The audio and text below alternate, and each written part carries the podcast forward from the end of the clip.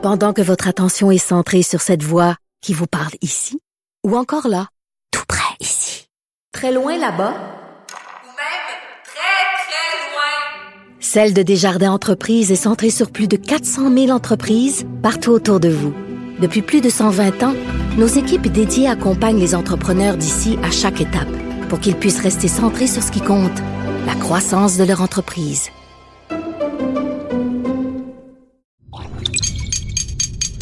Cube Radio.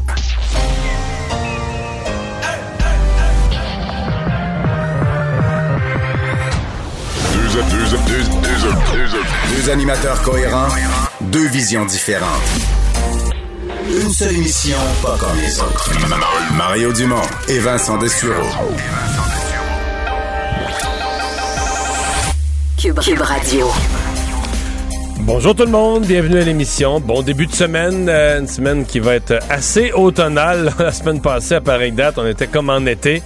Euh, là, d'une région à l'autre, on va avoir de tout, euh, de la neige à certains endroits, du vent, des grosses vagues qui vont probablement causer malheureusement un peu de dégâts dans l'est du Québec.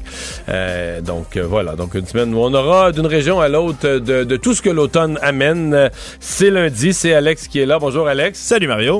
Alors on commence à voir le début du commencement d'une idée de ce à quoi notre Noël pourrait ressembler. Oui, c'est plus facile quand il fait froid quand même dehors. De penser à Noël, oui. Mais là, on commence à réfléchir sans qu'il y ait toutefois rien d'annoncé pour l'instant. Le premier ministre François Legault là, qui parlait de peut-être avoir 10 personnes, trois foyers différents à Noël. C'est pas confirmé encore, mais Ce qui est pas clair, c'est pour, pour, quelle période on pourrait permettre ça? Ça va-tu être genre du, du, 24 au 2 ou du, une bonne du, question, ça, ou du 20 au 10 ou... Euh... L'espèce de période de grâce euh, spéciale, ouais. temps des fêtes. Des rassemblements, ouais. C'est une bonne question, puis j'imagine, ça... est-ce que toi, tu vas pouvoir, Mario, rassembler toute la famille ou vous êtes trop pour ça? Ben non, techniquement, euh, moi, j'ai juste un frère. Marie-Claude a juste un frère. Chez nous, dans la famille, ça pourrait tenir. Là. Trois, ménages, trois ménages, ou à trois adresses, dix personnes, ça pourrait tenir le coup. Mais bon, on va. Ben là, par contre, la complication, c'est les conjoints des enfants. Là. Oh, ça, c'est une autre, une autre histoire. À... Ah, bien des choses à voir. On va rejoindre tout de suite Paul Larocque et l'équipe de 100% Nouvelles. 15h30, c'est le moment de joindre Mario Dumont en direct dans son studio de Cube Radio. Salut Mario, salutations à, à tes auditeurs. Euh, Mario, on a l'impression qu'encore une fois, tiens, le Québec est divisé en deux en ce moment. Cette fois-ci par rapport au plan vert du gouvernement Legault. Il y a ceux qui trouvent que ça va euh, pas assez loin, qu'il aurait fallu plus d'audace, euh, plus de moyens, plus éventuellement de, pénalités pour les, pollueurs. Et il y a le deuxième camp qui dit ça va bien trop loin, c'est bien trop fort, ça a beaucoup d'impact. Mario, je t'écoutais en direct tout à l'heure à ton émission de, de LCN. J'ai pas trop d'hésitation à te cataloguer dans le deuxième camp, euh, Mario. Je vais te poser la question très directement. Écoute, tu as des enfants qui arrivent à l'âge adulte on est tous conscients, nous, de notre génération, ben moi je suis plus vieux que toi, mais très conscients qu'on laisse la planète dans un très mauvais état et qu'il faut faire quelque chose. Alors, donc, pourquoi, pourquoi dire, pourquoi penses-tu que ça va trop loin alors que ça va pas aussi loin que certains le souhaiteraient, mmh. et plusieurs même au Québec? Ben, je dis pas que ça va trop loin. Je me pose la question sur le timing. Évidemment, euh, tout a changé. Là, parce que présentement, euh, dire, la population, on peut pas en faire bien ben plus. Là, les autos sont tout arrêtés, on sort plus, on va plus nulle part, puis personne prend l'avion. Fait que, tu sais, la vie, avec la pandémie fait que notre année 2020 sur le plan, le plan des changements climatiques ouais. va marquer tout un, tout un progrès. Je comprends bien là, que c'est pas une situation euh, temporaire, unique. Il faut mettre on en espère, place, il faut mettre en place, ouais, il faut mettre en place des, mesures de long terme. C'est juste que là, j'entendais des gens qui disaient que c'était pas assez, 6,7 milliards. Tu regardes, les 6,7 milliards, on les a pas là, dans, la nouvelle réalité des finances publiques du Québec. C'est tout l'argent emprunté. Donc, il faut être sûr que c'est vraiment euh, bien utilisé, euh, bien, bien dépensé. Moi, je vais dire, pour moi, le vrai test, là, moi, moi j'en suis, qu'il faut combattre les, les changements climatiques, il faut faire notre part. En même temps, les Québécois, il faut se rappeler qu'on est les moins polluants de l'Amérique du Nord. Donc, c'est pas, c'est pas ouais. banal, c'est que notre part est plus dure à faire. Là. c'est plus dur de perdre, perdre 10 livres quand tu pars mec comme un clou que quand tu as exagéré ses desserts au cours des deux dernières années. Là, Donc, nous, on est ah ceux qui... On a, des, Monsieur Legault le dit, on peut pas enfermer des usines au charbon qui font de l'électricité. On n'en a pas. On fait déjà notre électricité avec l'hydro. Donc, il y a toute une série de choses qui font que nous... Euh, euh, on, arrive vite à couper sur l'os, que pour baisser de 37,5% il va falloir toucher les citoyens, il va falloir toucher le mode de vie, euh, peut-être durement. Donc, euh, c'est ça aussi la, difficulté. Ceci dit, J'espère juste qu'on va respecter nos cibles parce que de 1990 à aujourd'hui, soyons sérieux, là, on a signé des accords Kyoto, Paris. On s'est gargarisé. Nos premiers ministres sont revenus après avoir signé ces accords-là, nous ont fait des discours, les yeux dans l'eau, le, le moton qu'on venait de sauver la planète. Mais on n'a jamais rien fait. Je veux dire, les, les- non, mais pour vrai, les, les cibles n'ont jamais été atteintes. En fait, on n'a jamais même passé Ouais. proche d'atteindre les cibles. Fait que Kyoto, là, Kyoto, Paris ensuite, euh, ben, c'est effectivement. Copenhague, euh, Mario, ouais, ben, exactement. Mais euh, en même temps, euh, la- la- toute la, la stratégie du gouvernement repose sur euh, nos surplus euh, d'hydroélectricité. Ça, ça, c'est clair. Euh, tu sais, 2035, moi, Manon Massé, tu te souviens, l'année dernière, je pense, avait présenté un projet de loi de 2030, euh, interdiction de, de vente de véhicules à, à essence, sauf là, hybrides rechargeables et véhicules électriques, évidemment. Mais, le gouvernement Legault revient avec ça, mais ans de, Cinq ans de plus tard. Mais Cinq ans plus tard, c'est ça. là, on- bon. Mais en même temps, est-ce que c'est pas justement une bonne idée? Tu sais, écoute, on a des surplus d'hydroélectricité euh, euh, au Québec. On sait qu'au Québec, une bonne partie de, la pollution vient de là. Euh, tu regardes un autobus, un autobus pardon, euh, scolaire passé ou un autobus de, la STM ou de la STQ à Québec, peu importe. C'est clair que c'est très polluant. Bon, alors, ils veulent tourner ça électrique. Inciter les gens aussi, quand on renouvelle ne- la flotte de notre véhicule, nos véhicules à la maison, bon, de faire le virage euh, également, parce qu'à quelque part, ça, ça Ouais, commence à être payant, ça, ça vaut la Ouais, peine. mais tout à fait, tu- mais ça, Comme euh, consommateur, là, tu, tu sauves de l'argent là, en, en essence, juste te dire, moi j'ai fait le calcul, là, puis en ce moment, ça devient rentable de faire. Ça devient Ouais. rentable. Mais, mais Paul, on le dit, là, ça se fait. Là. Les autobus, la recherche évolue très, très vite. Euh, même des camions, là, même des camions un peu plus gros qui transportent de la marchandise. Il y a une entreprise à Saint-Jérôme qui commence Exact. à livrer des camions, mais Uh-huh. c'est des petites quantités de camions. Donc, ils, ils vont développer, ils vont améliorer leur technologie. Alors, c'est en train de se, c'est en train de se faire. Moi, c'est juste que par exemple, l'année, quand le, le- le Québec solidaire avait dit 2030, maintenant le gouvernement de la CAQ dit 2035, on vendra plus d'auto à essence. Je sais qu'on va arriver là, mais que le gouvernement me fixe une année, excuse-moi, mais moi je pars à rire. Là. Je veux dire, c'est la technologie qui va décider, c'est les fabricants d'automobiles, c'est Toyota, Honda. Ça- on sait que ça s'en va là. Mettons que la technologie fait un bond là, de fou. Là. Des chercheurs trouvent là, en 2022, 23, 24, là, les piles, la technologie, les prix des véhicules électriques baissent, la technologie s'améliore. sont- Peut-être que 2035, on va rire de ça. Peut-être qu'en 2031, on va tout avoir des chars électriques, là, parce que la technologie va, l'accélérer. Mais si la technologie traîne, ça arrive pas. Pour l'instant, tout ce qu'on sait, aujourd'hui, en 2020, des autos électriques, ils n'entraînent pas. là, dans, les, dans les cours des garages, ils n'entraînent pas. Essentiellement, tous ceux qui sont livrés là, sont déjà vendus ou sur le point de l'être. Mais vendu. C'est déjà vendu, donc il n'y a aucun... Donc présentement... Même, même les hybrides, hein? Ouais. Ouais, toutes les autos électriques qui rentrent au Québec hybride, sont ah, vendues. c'est là. ça. Rechargeable, c'est ça. Mario, si tu veux, on va aller retrouver Michel Jean, là, qui est- comment ça réagit dans, dans le secteur de, de la vente d'automobiles euh, au Québec? Salut, Michel. Salut, Paul. Parce que c'est quand même, on, en discute avec Mario, c'est quand même un virage important, là, puis forcé, mais bon, c'est dans 15 ans. C'est dans 15 ans. Mais comment ça réagit, Michel, jusqu'à maintenant? Ben, on, on vous parle, est en direct de Brossard actuellement, donc euh, dans un secteur où il y en a vraiment beaucoup des concessionnaires auto. Regardez là-bas, il y en a une filée, il y en a plusieurs autres. Et puis, on a tenté d'avoir réaction de concessionnaires automobiles aujourd'hui. Et euh, en tout, j'ai dû contacter au moins, une- et, et, euh, me suis rendu au moins une dizaine de concessionnaires auto depuis le début. Puis, curieusement, personne n'avait le temps de nous parler, était là. Il y avait, les gens étaient soudainement très occupés. Bref, c'était pas un sujet qui, euh, visiblement, là, qui, les, euh, qui les intéressait. Là, je vous parle, on est devant euh, Automobile Brassard, qui est un concessionnaire Kia. On est à Brassard toujours. Ce que vous voyez devant les trois véhicules qu'on a placés devant ici, là, ce sont trois véhicules électriques. Il y a deux modèles Kia. Et Kia, donc, offre des modèles électriques. Et on se rend compte que pour les concessionnaires, où déjà on a le pied dans le système et dans, dans les, dans les véhicules électriques, il semble y avoir une plus grande ouverture. Propriétaire ici, à qui j'ai parlé tantôt, me disait, écoutez, nous, on est, on est prêt à ça depuis longtemps. Ça fait dix ans qu'on qu'on attend que ça s'en vienne, qu'on s'y prépare. Le concessionnaire lui-même a déjà commencé la formation des employés pour entretenir les véhicules. On s'en va vers ça. On est prêt à ça. On l'écoute. Non, pas, pas du tout. Euh, c'est sûr que ça va amener des changements, mais ça ne nous inquiète pas, non. On a déjà des modèles de disponibles. On peut en livrer cette semaine. On en a en inventaire. Euh, Il y a un peu une nouvelle qu'il faut attendre longtemps. Oui, il y a des périodes de l'année où il faut attendre, mais souvent, c'est pas si long que ça.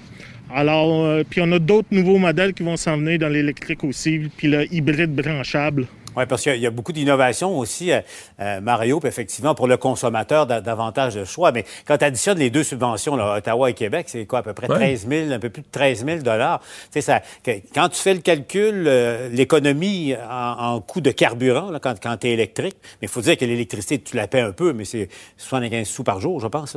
Euh, tu sais, écoute, ça, ça commence. Tu aimes ça les chiffres, Mario? Toi, je te dis, là, ton prochain véhicule, Mario, conseil d'amis, sors ta calculette ou ton stylo, fais le calcul, ça commence à être rentable pour toi. J'en doute pas. Mais euh, les véhicules électriques sont là pour avancer. Par contre, il faut faire attention, là. Moi, je prévois dans d'ici cinq ans, les écologistes vont être contre les véhicules électriques. Prédiction. Je la lance comme ça. Voyons, Mario. Ben oui. Voyons donc, qu'est-ce que non, parce ben non, parce qu'ils vont dire que c'est polluant, puis tout ça. Puis le, le- le- le vrai but, c'est qu'il n'y ait plus de véhicules, qu'on n'ait plus de véhicules individuels. Euh, non, non, tu vas voir. Ouais. Retiens, retiens, retiens ça. Maintenant, ceci dit, l'électrification des transports qui est dans le plan du gouvernement, c'est pas juste des véhicules individuels. C'est aussi, il en faut du transport collectif. Le REM, mais là, on veut faire euh, un branchement de tramway électrique sur la rive nord et sur la rive sud pour aller connecter avec le, avec le REM, euh, tramway à Québec aussi. Donc, le transport collectif aussi le fait partie de cette, euh, fait, fait partie de l'histoire, fait partie de cette stratégie. Et ça, c'est pas gagné. Hein? C'est la, ligne bleue du métro de Montréal, le tramway de Québec, tiens, euh, d'autres projets. On, on y reviendra, euh, Mario. Euh, un mot sur euh, la COVID. Il y a quelques minutes, j'avais le ministre de la Santé, Christian Dubé, en entrevue avec moi. Bon, il, euh, il a dit euh, aux téléspectateurs qu'au fond, il se donne comme objectif d'ici une semaine maximum, le début de semaine prochaine au plus tard. Le gouvernement va statuer sur les scénarios pour, pour le temps des fêtes. là. Tu sais, t'as vu ça circuler. Je sais pas si toi, tes plans, ma famille chez toi, si les plans sont faits pour, pour Noël. Mais, On n'avait pas commencé à en faire. possibilité. Ouais, vaut mieux attendre. Vaut Ouais. mieux attendre parce que dans le fond, tu sais- tu parce que, bon, euh, on permet des réunions, euh, 10 personnes, 3 adresses, mais petite question comme ça, est-ce que c'est une fois pendant toute la période des fêtes ou, tu sais, parce que sinon, si c'est à, à tous les jours, mais c'est-tu quoi, pendant 10 jours, euh, euh, tu réunis 100 personnes, mul- ça fait, multiplie, là. méchant party dans le temps des fêtes, ça, là. C'est une bonne question, mais c'est bien que le gouvernement donne euh, leur juste là-dessus assez rapidement. Les gens vont pouvoir, un, pouvoir planifier, euh, préparer leurs affaires, etc. Parce que l'autre question, effectivement, c'est est-ce que tu peux le faire tous les soirs, une fois? Et l'autre question, c'est pendant... euh, Est-ce que c'est une période entre le 24 décembre et le 26 décembre, ou entre le 24 décembre et le 2 janvier, ou être- entre le 18 décembre et le 10 janvier, là? Quelle va être la, quelle va être la période durant laquelle on va dire que de telles fêtes sont, sont autorisées? Donc, ça va être la grande question. Je pense que ça va permettre aussi à tout le monde un peu de, de patienter. Parce que là, on- la date du 23 novembre, qui devait être la date de la fin des zones rouges, oh, on, commence à, on commence à trouver qu'elle ça- sent le brûler, Lucie. Là. C'est- dans une semaine, hein, tu sais, donc ça, ça tombe, ça pourrait euh, tout ça être euh, annoncé en même temps. hein. Et on le comprend, Mario. Écoute, tu as vu, quoique du, côté hospitalier, c'est quand même pas la catastrophe. non, quand tu regardes mais ça a augmenté de compares. 100. Là, ça a augmenté de 100 depuis 10 jours. ça là. Ça, va pas dans la bonne direction. Exact.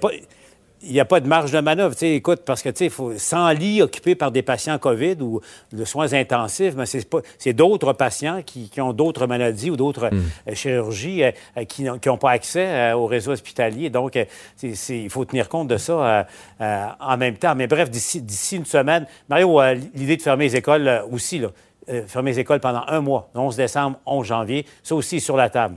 Qu'est-ce que tu en penses?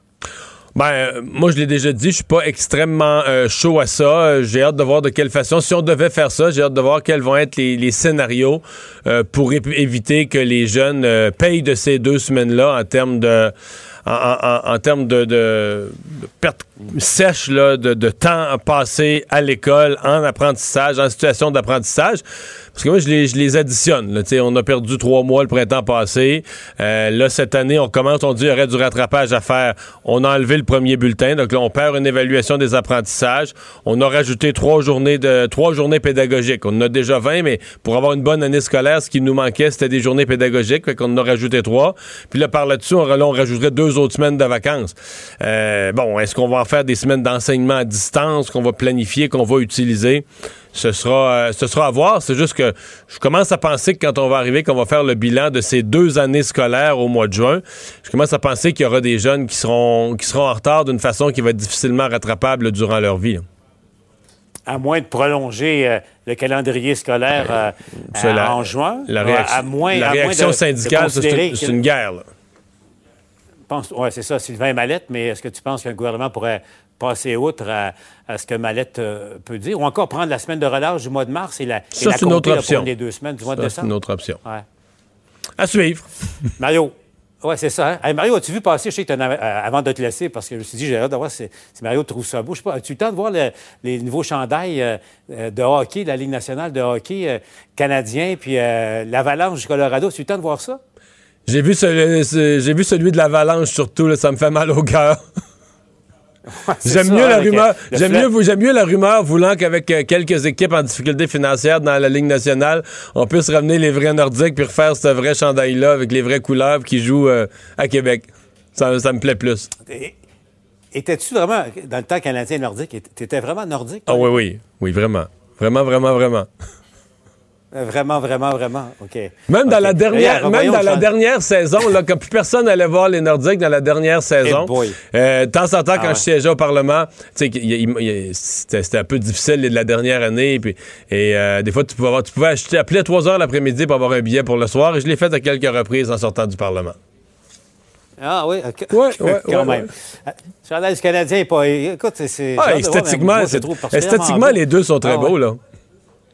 Ah ouais, c'est ça. Ça, c'est le, le troisième chandail de chaque équipe. Donc, euh, le, Colorado qui découvre euh, le fleur de lys. Il n'est pas bleu, remarque euh, Mario, mais bon, c'est le Canadien qui devient davantage bleu quand même. Comme quoi, le monde et les temps changent, comme chantait Bob Dylan. hein? Ouais. Merci, Mario. Salut. Bonne émission. À demain.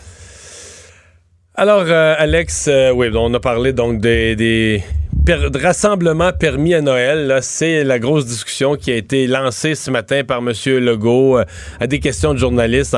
Dans son point de presse portait sur l'environnement, mais il a tourné sur Noël. Ben, c'est sûr, ça allait virer sur Noël. C'est la préoccupation de tout le monde. Euh, il fait froid dehors. là. On commence à sentir Il y a des gens là. qui ont décoré d'ailleurs en fin de semaine. Oui. Dans mon quartier, Oui. ça paraît beaucoup. C'est le cas de ma mère. Elle a décoré, m'a envoyé des photos des décorations en fin de semaine. Mais là, hon- honnêtement, c'est sûr que ça devient des questions pressantes. Celle aussi que tu as évoquée il y a quelques minutes, là, de fermer les écoles du 11 décembre au 11 janvier, c'est pas non plus euh, cas réglé. C'est des possibilités qui vont être étudiées, encore une fois, par le gouvernement du Québec, qui disent qu'ils vont arriver là, bientôt, là, disons, d'ici la fin de la semaine, début de la semaine prochaine, avec euh, des réponses à toutes ces questions-là. Mais c'est certain qu'on va encore avoir le droit, Mario, d'après moi, en conférence de presse, à des oui, mais dans tel cas, puis si les cousins viennent, puis si on fait un party à deux semaines de distance. D'après moi, oui, on va, on voir les questions. là, les- les- toutes les exceptions. exceptions et les possibilités. Ouais, mais moi, c'est pas pareil. là. Euh, bon, euh, côté plus positif par rapport à la COVID, un deuxième, euh, deux- une deuxième grande compagnie pharmaceutique qui euh, se retrouve avec un candidat vaccin qui a des résultats prometteurs. Moi, après la belle nouvelle de Pfizer BioNTech la semaine dernière, là, avec leur vaccin qui était efficace, disait-on, à 90% c'est autour de Moderna, la biotechnologie, la société de biotechnologie américaine, qui annonce aujourd'hui son vaccin 94,5 d'efficacité, compte fabriquer 20 millions de doses d'ici fin décembre. Donc, le- le- l'espèce de rêve de voir des gens vaccinés avant 2021, euh, d'ici la fin de l'année, commence à être un peu plus euh, crédible, si on veut. Euh, ça veut dire, en gros, le 94,5 là, que dans le groupe qui a été compris, le, le- groupe d'essais cliniques, 30 000 personnes à peu près aux États-Unis pour cette étude-là, ben, il y a 94,5% des personnes qui ont été, donc, dans ceux qui étaient vaccinés, qui ont été immunisés au virus, contrairement au groupe placebo. Puis si ces chiffres-là sont bel et bien les mêmes dans l'espace public lorsqu'on va vacciner les gens, ça va faire de lui un des vaccins les plus efficaces au monde quand même. Celui pour la rougeole, par exemple, c'est 97% d'efficacité, mais pour la grippe, quand on se fait vacciner, on dit que c'est entre 19-60 Ouais, d'efficacité. dépendamment Donc, des, euh, des années, s'ils mettent le doigt sur le bon, euh, sur la bonne souche. Euh, dans ce cas-ci, évidemment, l'autre, l'autre élément qui, euh, je compare avec Pfizer, l'autre élément qui rend Moderna plus intéressant, c'est la logistique de, transport et de conservation où on n'a pas besoin. euh, Dans le cas de Pfizer, on parlait de garder ça à moins 65, soit, moins 70. Là, c'est pas pas n'importe quel congélateur qui pouvait garder ça. Même si c'est encore en deux injections, là, on parle d'un transport à moins 20 degrés Celsius, donc ce qui pas mal plus Ben, ce réalisable. dit, il semble que les congélateurs du système de santé, c'est ça qui ont moins 20. C'est Les congélateurs réguliers. Là. Ouais, c'est ben, plus régulier comme température de conservation pour des vaccins. Euh, puis après ça, il peut être stocké décongelé dans un réfrigérateur, donc entre 2 et 8 degrés Celsius pendant 30 jours, ce qui est une nouvelle fantastique. là, une fois qu'on l'a, euh, j'imagine que ça va être rare que les doses vont rester sur les tablettes là, plus d'un mois. Là. Les gens vont vouloir se faire vacciner rapidement. Donc, euh, c'est une, une autre belle nouvelle. Puis s'il est approuvé, euh, ça serait presque un record là, de rapidité de développement. Parce que ça ça fait le moins d'un an que le virus, si on veut, est vraiment apparu en Chine. Donc, euh, pour, un, pour un vaccin, là, ça a pris des années 50, 9 Mais ans tu sais, pour c'est grâce à développer la rougeole. Au président Donald Trump? Ben oui. Le projet Warp Speed? Si on va avoir un vaccin aussi rapide, c'est grâce au président Euh, Donald Trump. Merci, monsieur. Mais moi, je soupçonne que c'est pas juste son projet et l'argent qu'il a mis. Moi, je pense que la nuit, là, c'est quand il avait fini de tweeter, il s'en allait au laboratoire lui-même. Ben, il, a, il a souvent dit les équipes. Il a déjà dit qu'il en connaissait mieux que les médecins, que Bon, les médecins lui disaient qu'il était un génie. Bon, Alors, je pense que secrètement, c'est ce qu'il Pas fait. loin de mon hypothèse. hein. Euh, la Cour suprême, ici, on revient chez nous, la Cour suprême du Canada, là, qui a dit non aux courageuses. Elles étaient rendues là dans leur volonté de pouvoir faire une, une action collective euh, contre Gilbert Rozon. Ouais, ils refusent d'entendre leur demande, qui était une, une demande d'action collective de plus de 10 millions de dollars contre Gilbert Rozon. Euh, on dit que la déception était palpable, là, vraiment. là, la comédienne Patricia Tulasne, qui était en entrevue d'ailleurs plus tôt ici avec euh, notre collègue Benoît Dutrisac, euh, qui euh, s'est dit déçu, que c'est comme une douche froide, surtout parce que lorsque la Cour suprême refuse d'entendre un appel, il ne donne pas de raison. Ouais. Il ne- non seulement c'est fini, mais il donne pas non plus le motif de pourquoi euh, il refuse d'entendre une cause. Donc, on saura jamais euh, quels ont été les motifs du Mais, refus mais- dans mais cette le, mais le gros du motif, c'est que le principe d'une action collective, c'est que les gens aient été victimes de la, même chose. Exemple, je sais pas, une compagnie, euh, je sais pas, a fait payer, je sais pas, mais une compagnie aurait fait payer trop cher pour un produit ou un service qu'ils ont livré, puis c'était frauduleux leur annonce, puis le produit avait pas les avait pas les, effets recherchés, etc. Comprends? Tous ceux qui l'ont acheté l'ont payé 30$, piastres, ça valait pas 30$, piastres, ça valait juste 20$, fait qu'ils vont te rembourser ton 10$. Je caricature, mais c'est que tout le monde est... Alors, dans ce cas-ci, ce qui semble, là où le bas blesse du plan juridique, c'est que peut pas vraiment, ce sont tous des événements individuels, là, euh, Ouais, ben c'est ce que la Cour d'appel du Québec avait fait. Là. Eux avaient infirmé la décision. Ils disaient qu'il y avait justement pas assez de similitude, c'est le terme qui avait été euh, utilisé, pour justifier le mode de poursuite. Donc, euh, Donc, c'est- il disait ça n'enlève pas à chacune le droit, la, la possibilité en droit de poursuivre Absolument. individuellement chacun pour sa situation. c'est vraiment le, le- le terme, le recours collectif, là, vraiment l'action Qui- collective qui, qui ne passait pas dans ce cas-là. On va euh, aller à la nouvelle vague de restrictions sanitaires aux États-Unis. Euh, Tantôt, un des effets, c'est que moi qui suis un partisan des horribles Eagles de Philadelphie, une des pires équipes cette année, mais qui avait quand même décidé de mettre du public dans le Lincoln Financial, dans son stade, eh bien là, c'est fini. La ville de Philadelphie est sur cette longue liste de, de villes et d'endroits où, pour combattre la COVID, on limite les rassemblements. Ouais, parce que si ici, nous, là, les, les grandes questions, tout est posé évidemment à l'approche de Noël, mais c'est un événement qui est plus gros presque que Noël aux États-Unis, c'est la Thanksgiving, hein, qui est le 26 novembre. Ça s'en vient rapidement. Et là, à l'approche de cette fête-là, des festivités, euh, de l'occasion de se rassembler, ben, il y a beaucoup d'États, mais aussi de villes qui prennent eux-mêmes leurs restrictions. On a dépassé le 11 millions de cas aux États-Unis, plus de 246 000 morts. Euh, au Nouveau-Mexique, c'est pas mal dans les restrictions les plus sévères. On parle d'un confinement à partir d'aujourd'hui pour deux semaines. Les habitants restent chez eux, pour, sauf pour les déplacements essentiels. Il y a juste les commerces jugés essentiels qui restent ouverts aussi. Donc, un peu ce qu'on avait pendant euh, la première vague ici au Québec pour deux semaines. En Illinois, il n'y a pas de confinement, mais Chicago, eux, ont fait un confinement dans leur ville Mais pour c'est 30 ça qui rend la situation complexe. Il y a nulle part ailleurs que ça se passe comme aux États-Unis. C'est-à-dire que le gouvernement fédéral, Donald Trump, fait comme si ça n'existait pas. Il n'y a, Et- pas de mandat national pour un masque non plus? Non. Et donc, c'est à l'échelle locale que chacun impose. Fait que t'arrives, tu parles à des gens aux États-Unis, ils disent c'est dans mon coin, tout le monde porte le masque, à d'autres endroits, pas vraiment. Ouais, tu peux, Euh, en, en Floride, tu aller au bar, mais il y a dans, là, au Nouveau-Mexique, t'es confiné chez toi. C'est complètement Puis dans différent. certains États, exactement, c'est au niveau municipal. Donc, les villes, les plus grandes villes, la ville va agir, mais pas l'État. Fait que euh, c'est si vous allez quelque part, ben là, on n'a pas le droit, mais si vous allez quelque part aux États-Unis, faut vraiment aller voir localement que- comment la comment la COVID est vécue. La parce réglement- qu'il n'y a pas de. Ouais, puis même pour le masque, là, je le disais, comme il n'y a pas de mandat national pour le masque en ce moment, là, c'est comme un, un chiffre record. C'était pas la même chose du tout au printemps, mais il y a 31 États sur 50 là, qui euh, obligent le port du masque. Mais euh, pour tous les autres, c'est un non. là. Pour l'instant, il n'y a pas de masque. Fait ce qui est hallucinant, c'est que les États où il y a peu de règles, pour plusieurs, qui sont des États très républicains, où ils, ont- ils sont allés avec la doctrine de Trump, c'est eux qui ont le plus de cas par 100 000 habitants. Ah, Mais oui, mais. c'est drôle? mais non, mais C'est peut-être une drôle de coïncidence. oui, c'est ça j'allais dire. C'est, il me semble que quand tu constates la coïncidence, t'es gouverneur de l'État, là, puis tu dis, bon, ben moi, là, puis mettons les 10 autres là, qu'on fait rien, là, ben on a, euh, beaucoup plus de cas. Ouais, Peut-être quelque chose à en conclure. Ouais, c'est certain, mais là, il y a même là, des États euh, qui ont des gouvernements là, ou des gouverneurs euh, républicains là, qui ont commencé à se résoudre là, enfin aussi là, à prendre des mesures là, parce que pff, dans tous les cas, là, ça avait plus de sens. Le nombre de cas augmente euh, énormément. Là. Même le, le Dakota du Nord, euh, le gouverneur républicain, le Doug Burgum, lui qui depuis longtemps le disait, non, il n'y aura pas de, de- de confinement, on fera rien. Mais là maintenant, impose le port du masque. C'est déjà un, Un début. un- un gros début dans cet État-là. Donc, euh, on parle de la Californie, Texas, New Jersey, New York, l'État de Washington. Euh, tout ça ont imposé des nouvelles mesures. Merci. Culture et société. Tu ne sauras jamais pourquoi je souris quand tu ris. Quand je vois briller tes yeux gris. Et bonjour Anaïs. Allô, Mario? Alors, trois ans après le décès de Patrick Bourgeois, le chanteur des bébés, un autre membre du mythique groupe qui décède euh, encore très jeune, 60 ans.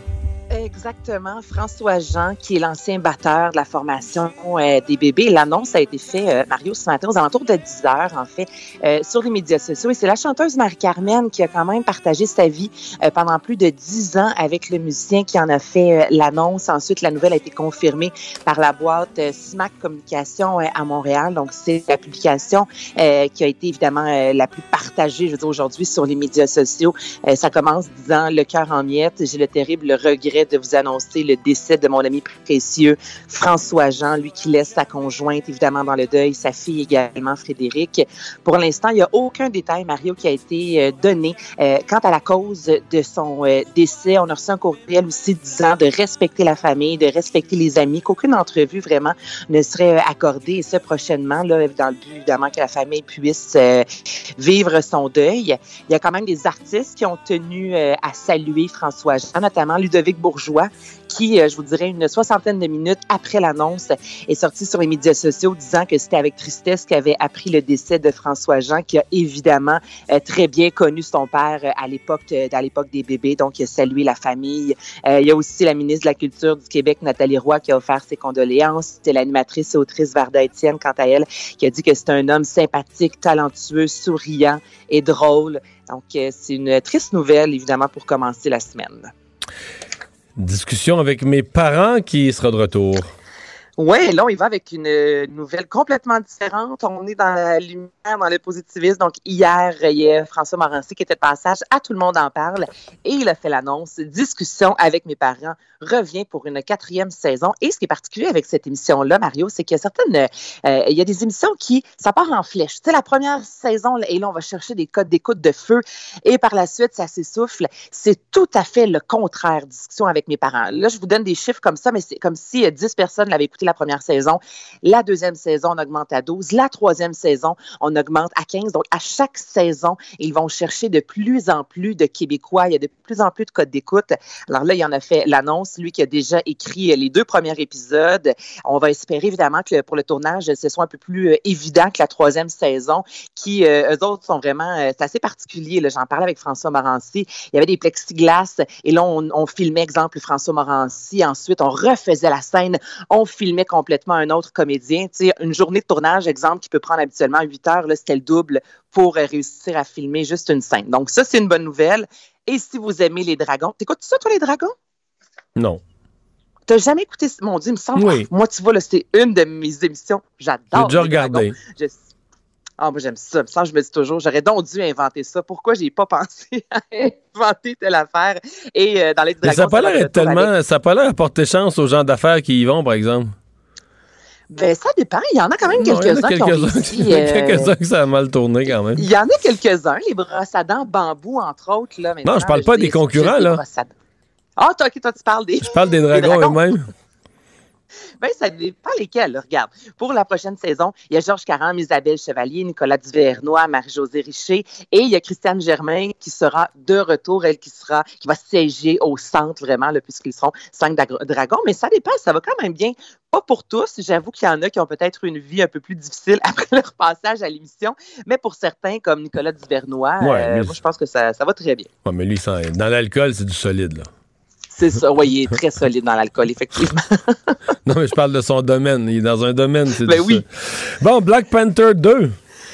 Black Panther, là, Mario, on se pose des questions depuis quelques semaines déjà parce que le tournage de Black Panther devait débuter au mois de mars 2021. Donc, ça, c'est hier. Là, je veux dans le cinéma, c'est vraiment très, très, très bientôt. On se rappelle évidemment que l'acteur Chadwick Boseman est décédé au mois d'août dernier à l'âge de 43 ans, qu'il a tourné le premier volet euh, sans même annoncer à l'équipe qu'il était atteint d'un cancer. Donc, pour tout le monde, évidemment, ça a été un choc. Et là, euh, il y a des rumeurs qui circulent depuis ça les dernières semaines. On se disait là, est-ce va y avoir, euh, est-ce qu'on va faire des images de synthèse, un peu comme on a fait, entre autres, avec Paul Walker, qui est décédé pendant le tournage de Rapide et Dangereux. On a réussi, évidemment, de temps en temps à le mettre dans le film. On ne pouvait pas comme ça le retirer puisque son décès était inattendu. Donc là, on se pose la question depuis un certain temps. Il y avait plusieurs rumeurs.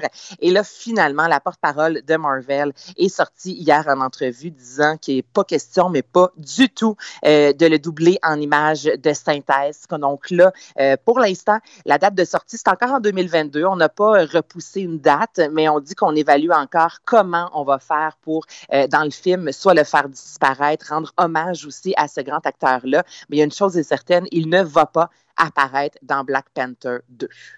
OK. Euh, et finalement, Sylvester Stallone, lui, va apparaître dans un film. Lui, il va apparaître dans un film et euh, c'est quand même particulier la façon que ça a été annoncé. Je t'explique. Il fera partie de Suicide Squad, soit l'escadrillon Suicide de James Gunn. Donc, ce sera le deuxième volet. Il va rejoindre, entre autres, Margot Robbie, euh, Viola Davis. Et ce qui est particulier, c'est que le réalisateur euh, James Gunn, avec qui il a déjà travaillé sur Les Gardiens de la Galaxie, en a fait l'annonce samedi sur les médias sociaux. Mais je trouve ça quand même particulier ce qu'il a écrit. Il a dit bien qu'il soit une star de cinéma iconique. Là, évidemment, il parle de Sylvester Stallone. Il dit la plupart des gens n'ont toujours pas la moindre idée qu'il est un incroyable acteur. Je ne sais pas à quel point c'est genre, c'est pas un compliment tant que ça, là, Mario. Non. Il en a fait des films Sylvester Stallone. Là, je lisais ça, je me disais, OK, il me semble écrit que tu étais fier de travailler avec un de tes amis, mais là, je veux dire, après tout, tout, tous ces, ces films-là, lui est en train de dire que finalement, on n'a encore aucune idée euh, du talent d'acteur de Sylvester Stallone. Donc, on ne sait quel personnage exactement il va incarner dans l'univers. Mais là, c'est rendu un vieux monsieur, Sylvester Stallone, là. Ben, il n'est pas jeune jeune, je te dirais, mais écoute, encore, euh, en- il y a deux, même pas en 2019, il nous offrait euh, Rambo, Last Blood. Je veux dire, lui, Mais je il y pense a genre, il va a en haut de jusqu'à la 70 fin. ans, là. Oui, oui, absolument. Mais il joue encore des, des, des, des héros euh, musclés, là. Ben, ça va être ça, j'imagine. Là, il y a des. euh, moi, je vais t'avouer que je connais pas beaucoup là, euh, les, les films de l'escadrillon suicide, mais on dit qu'il pourrait euh, int- interpréter, incarner King Shark. Donc oui, ce sera un, un monstre anti-héros. Mais en même temps, peu importe l'âge, ça reste Sylvester Stallone. Et on nous promet qu'on va enfin découvrir ses vrais talents d'acteur. Moi, j'ai hâte de voir ça. Bon. c'est pas la c'est pas l'addiction en tout cas sa, sa première qualité d'acteur. Non, c'est Disons quelqu'un quelqu'un qui euh, tu sais, qui est pas à l'aise dans- d'écouter l'anglais, qui écoute un original de Sylvester Stallone peut perdre Ah, des mots t'apprends là. pas l'anglais comme ça. Il faut que tu écoutes Friends. T'écoutes pas, t'écoutes pas un film avec Sylvester Stallone parce que ton anglais va être assez particulier. Merci Anaïs. Salut, à demain. Pendant que votre attention est centrée sur vos urgences du matin, vos réunions d'affaires du midi, votre retour à la maison ou votre emploi du soir, celle de Desjardins Entreprises est centrée sur plus de 400 000 entreprises à toute heure du jour. Grâce à notre connaissance des secteurs d'activité et à notre accompagnement spécialisé, nous aidons les entrepreneurs à relever chaque défi pour qu'ils puissent rester centrés sur ce qui compte, le développement de leur entreprise.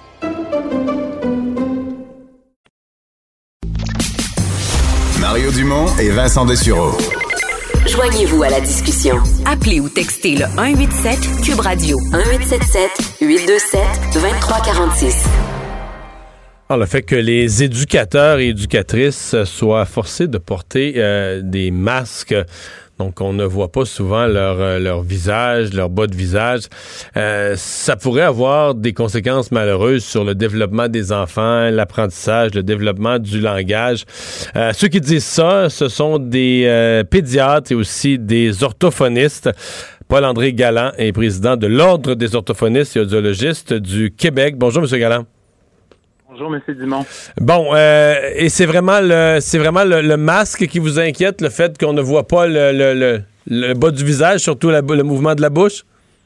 Oui, en fait, euh, dès le départ, lors des orthophonistes audiologistes, on avait euh, mentionné au gouvernement que ça nous inquiétait cet aspect-là du masque. Bien sûr, on, on est tous pour les mesures sanitaires actuellement, mais pour les enfants, euh, qui sont en développement, euh, le problème du masque est, un problème entier pour trois raisons principales. En fait, parce que ça couple plusieurs sons de la parole, entre autres, euh, pour comprendre le message qui est dit. Euh, par ailleurs aussi, ça empêche de voir l'expression du visage. Avec l'expression du visage, on donne beaucoup d'informations sur le plan de la communication, mais aussi pour la lecture labiale, parce que pour beaucoup d'enfants, même les enfants qui ne sont pas sourds, mais aussi les enfants qui ont une surdité, ils vont se fier beaucoup à la lecture labiale pour comprendre le message. Donc, euh, tôt dans l'enfance, quand le développement du langage, quand le langage est en train de se développer par la socialisation, etc., si on coupe ces messages-là, bien, bien évidemment, ça risque de causer des retards. Ouais. Euh, jusqu'à quel point le masque euh, avec une espèce de, vitrine ou un, quelque chose de transparent, une partie transparente vis-à-vis de la bouche, jusqu'à quel point ça vient aider la situation? Alors clairement, c'est une partie de la solution. Il faudrait, euh, on, ça fait longtemps qu'on dit qu'il faut équiper les euh, les euh, services de garde, entre autres, que toutes les personnes qui sont en interaction avec les enfants puissent bénéficier d'un masque avec fenêtre transparente, translucide. Dans le fond, ce que ça fait, c'est que ça permet, entre autres, de voir un peu plus l'expression faciale, d'une part, de pouvoir lire sur les lèvres aussi. Est-ce que les enfants, est-ce que les enfants lisent sur les lèvres comme dans leur inconscient, dans l'apprentissage de la, de la parole, euh, sans qu'on s'en rende compte. Évidemment, les personnes, les personnes sourdes développent une, aptitude à lire sur les, sur les lèvres, ou mal, personnes malentendantes en général, même s'ils ne sont pas complètement sourdes. Mais vous me dites, les enfants, sans s'en rendre compte, développent ça aussi. Ben, en fait, on va tous euh, utiliser tous les indices qui sont disponibles dans un message. Donc, euh, tous les indices qui proviennent du visage, euh, comme je disais, que ce soit les expressions faciales, mais aussi quand vous pouvez même l'expérimenter, quand on n'entend pas bien quelqu'un, ben, on va beaucoup regarder ses lèvres pour essayer de déterminer quels sont les mots que la personne dit. Donc, ça, c'est quelque chose de naturel. On, se fie à ces indices-là. Bien évidemment, les personnes sourdes le développent beaucoup mieux que nous qui avons nos facultés au niveau de l'audition, mais euh, tous les indices sont, nécessaires et c'est ça le problème. Le problème des masques, c'est qu'on enlève des indices qui sont précieux. Mm-hmm. Euh, dans le cas des enfants qui sont en service de garde, est-ce que c'est parce que c'est quand même pas toute la journée, tous les jours. Le soir, ils sont avec leurs parents. Est-ce que le contact avec l'éducateur ou l'éducatrice est devenu si important que euh, c'est le contact le plus, euh, disons, le plus euh, crucial de la journée? Ben, en fait, euh, c'est bien, bien sûr, avec les parents, ils peuvent avoir accès à, ces indices-là, ces, indices-là, mais la, la quantité de temps qu'ils peuvent passer au service de garde et toutes les interactions qu'ils ont tous les jours contribuent à leur développement. Donc, le problème, c'est que si on accuse des retards à ce niveau-là dans certains développements, puis le, le développement du langage est la base du développement social aussi, hein, il faut s'en rappeler, et aussi de tous les apprentissages qui vont avoir lieu à l'école par la suite. Donc, si on on développe des problèmes de langage, des retards de langage qui sont euh, reliés à un manque euh, d'exposition, dans le fond, bien à ce moment-là, euh, on, risque d'avoir d'autres problèmes plus tard aussi, tant sur le plan de la socialisation que des apprentissages. C'est je présume que si vous intervenez aujourd'hui, c'est la durée, parce que bon, quand ça a été fait, on, on savait pas trop, on pensait peut-être que c'était une mesure temporaire. Là, on commence à se rendre compte que le masque, dans ce genre de circonstances-là, d'interaction-là, le masque est là pour un bout. Ben voilà, puis euh, ce qu'il faut ce qu'il faut savoir, c'est que des enfants des enfants en développement, même quelques mois, c'est beaucoup pour un enfant qui est tout petit. Là, on parle des, des tout Donc, quelques mois, c'est beaucoup dans sa vie euh, de développement en tant que tel. Donc, euh, oui, ça nous inquiète. Puis là, on sait que ça va perdurer là quand même. On, s'entend là-dessus. Donc, euh, il faut il faut qu'on s'en préoccupe. On se préoccupe beaucoup, bien évidemment, de, de, d'empêcher la, la, contagion, etc. Mais on, des fois, on oublie qu'il y a des conséquences, des dommages collatéraux qui vont persister par la suite, même quand le vaccin sera là, puis que la pandémie, on sera ailleurs. Ben ça, c'est des choses qui vont persister dans le temps. Mm-hmm. Vous avez dit tout à l'heure le masque euh, avec une, euh, une, partie transparente, ce serait une partie de la solution. Est-ce qu'il y a d'autres solutions? Est-ce qu'il y a ou bien on laisse tomber les mesures sanitaires dans ce type d'interaction-là? Mais sinon, est-ce qu'il y a d'autres solutions? Bien, c'est sûr que c'est, c'est, c'est difficile à, de dire on laisse tomber les, les mesures sanitaires d'une certaine façon, mais c'est sûr que les milieux de garde, les milieux de, sont pas sont, sont pas des milieux très contagieux, là, on le sait aussi. Donc, est-ce qu'il y a d'autres choses qu'on peut faire? Ben, nous, on a mis des outils à l'ordre sur le site de l'ordre pour les personnes qui portent un masque parce que comme les enfants, mais comme vous et moi qui allons, ben là, on peut plus aller dans les restaurants, là, mais qui euh, qui, qui socialisons avec d'autres personnes qui portent un masque, il faut, euh, euh, il y a certaines choses qu'on peut faire pour essayer de minimiser le plus possible les, les impacts du masque, mais on peut pas les enlever complètement. Donc c'est ça qu'on peut dire à quelqu'un de parler plus fort, mais pour une personne en service de garde, parler fort, ça peut être euh, difficile quand tu as beaucoup d'enfants, etc. Parler un peu plus fort, c'est de prononcer davantage certains mots.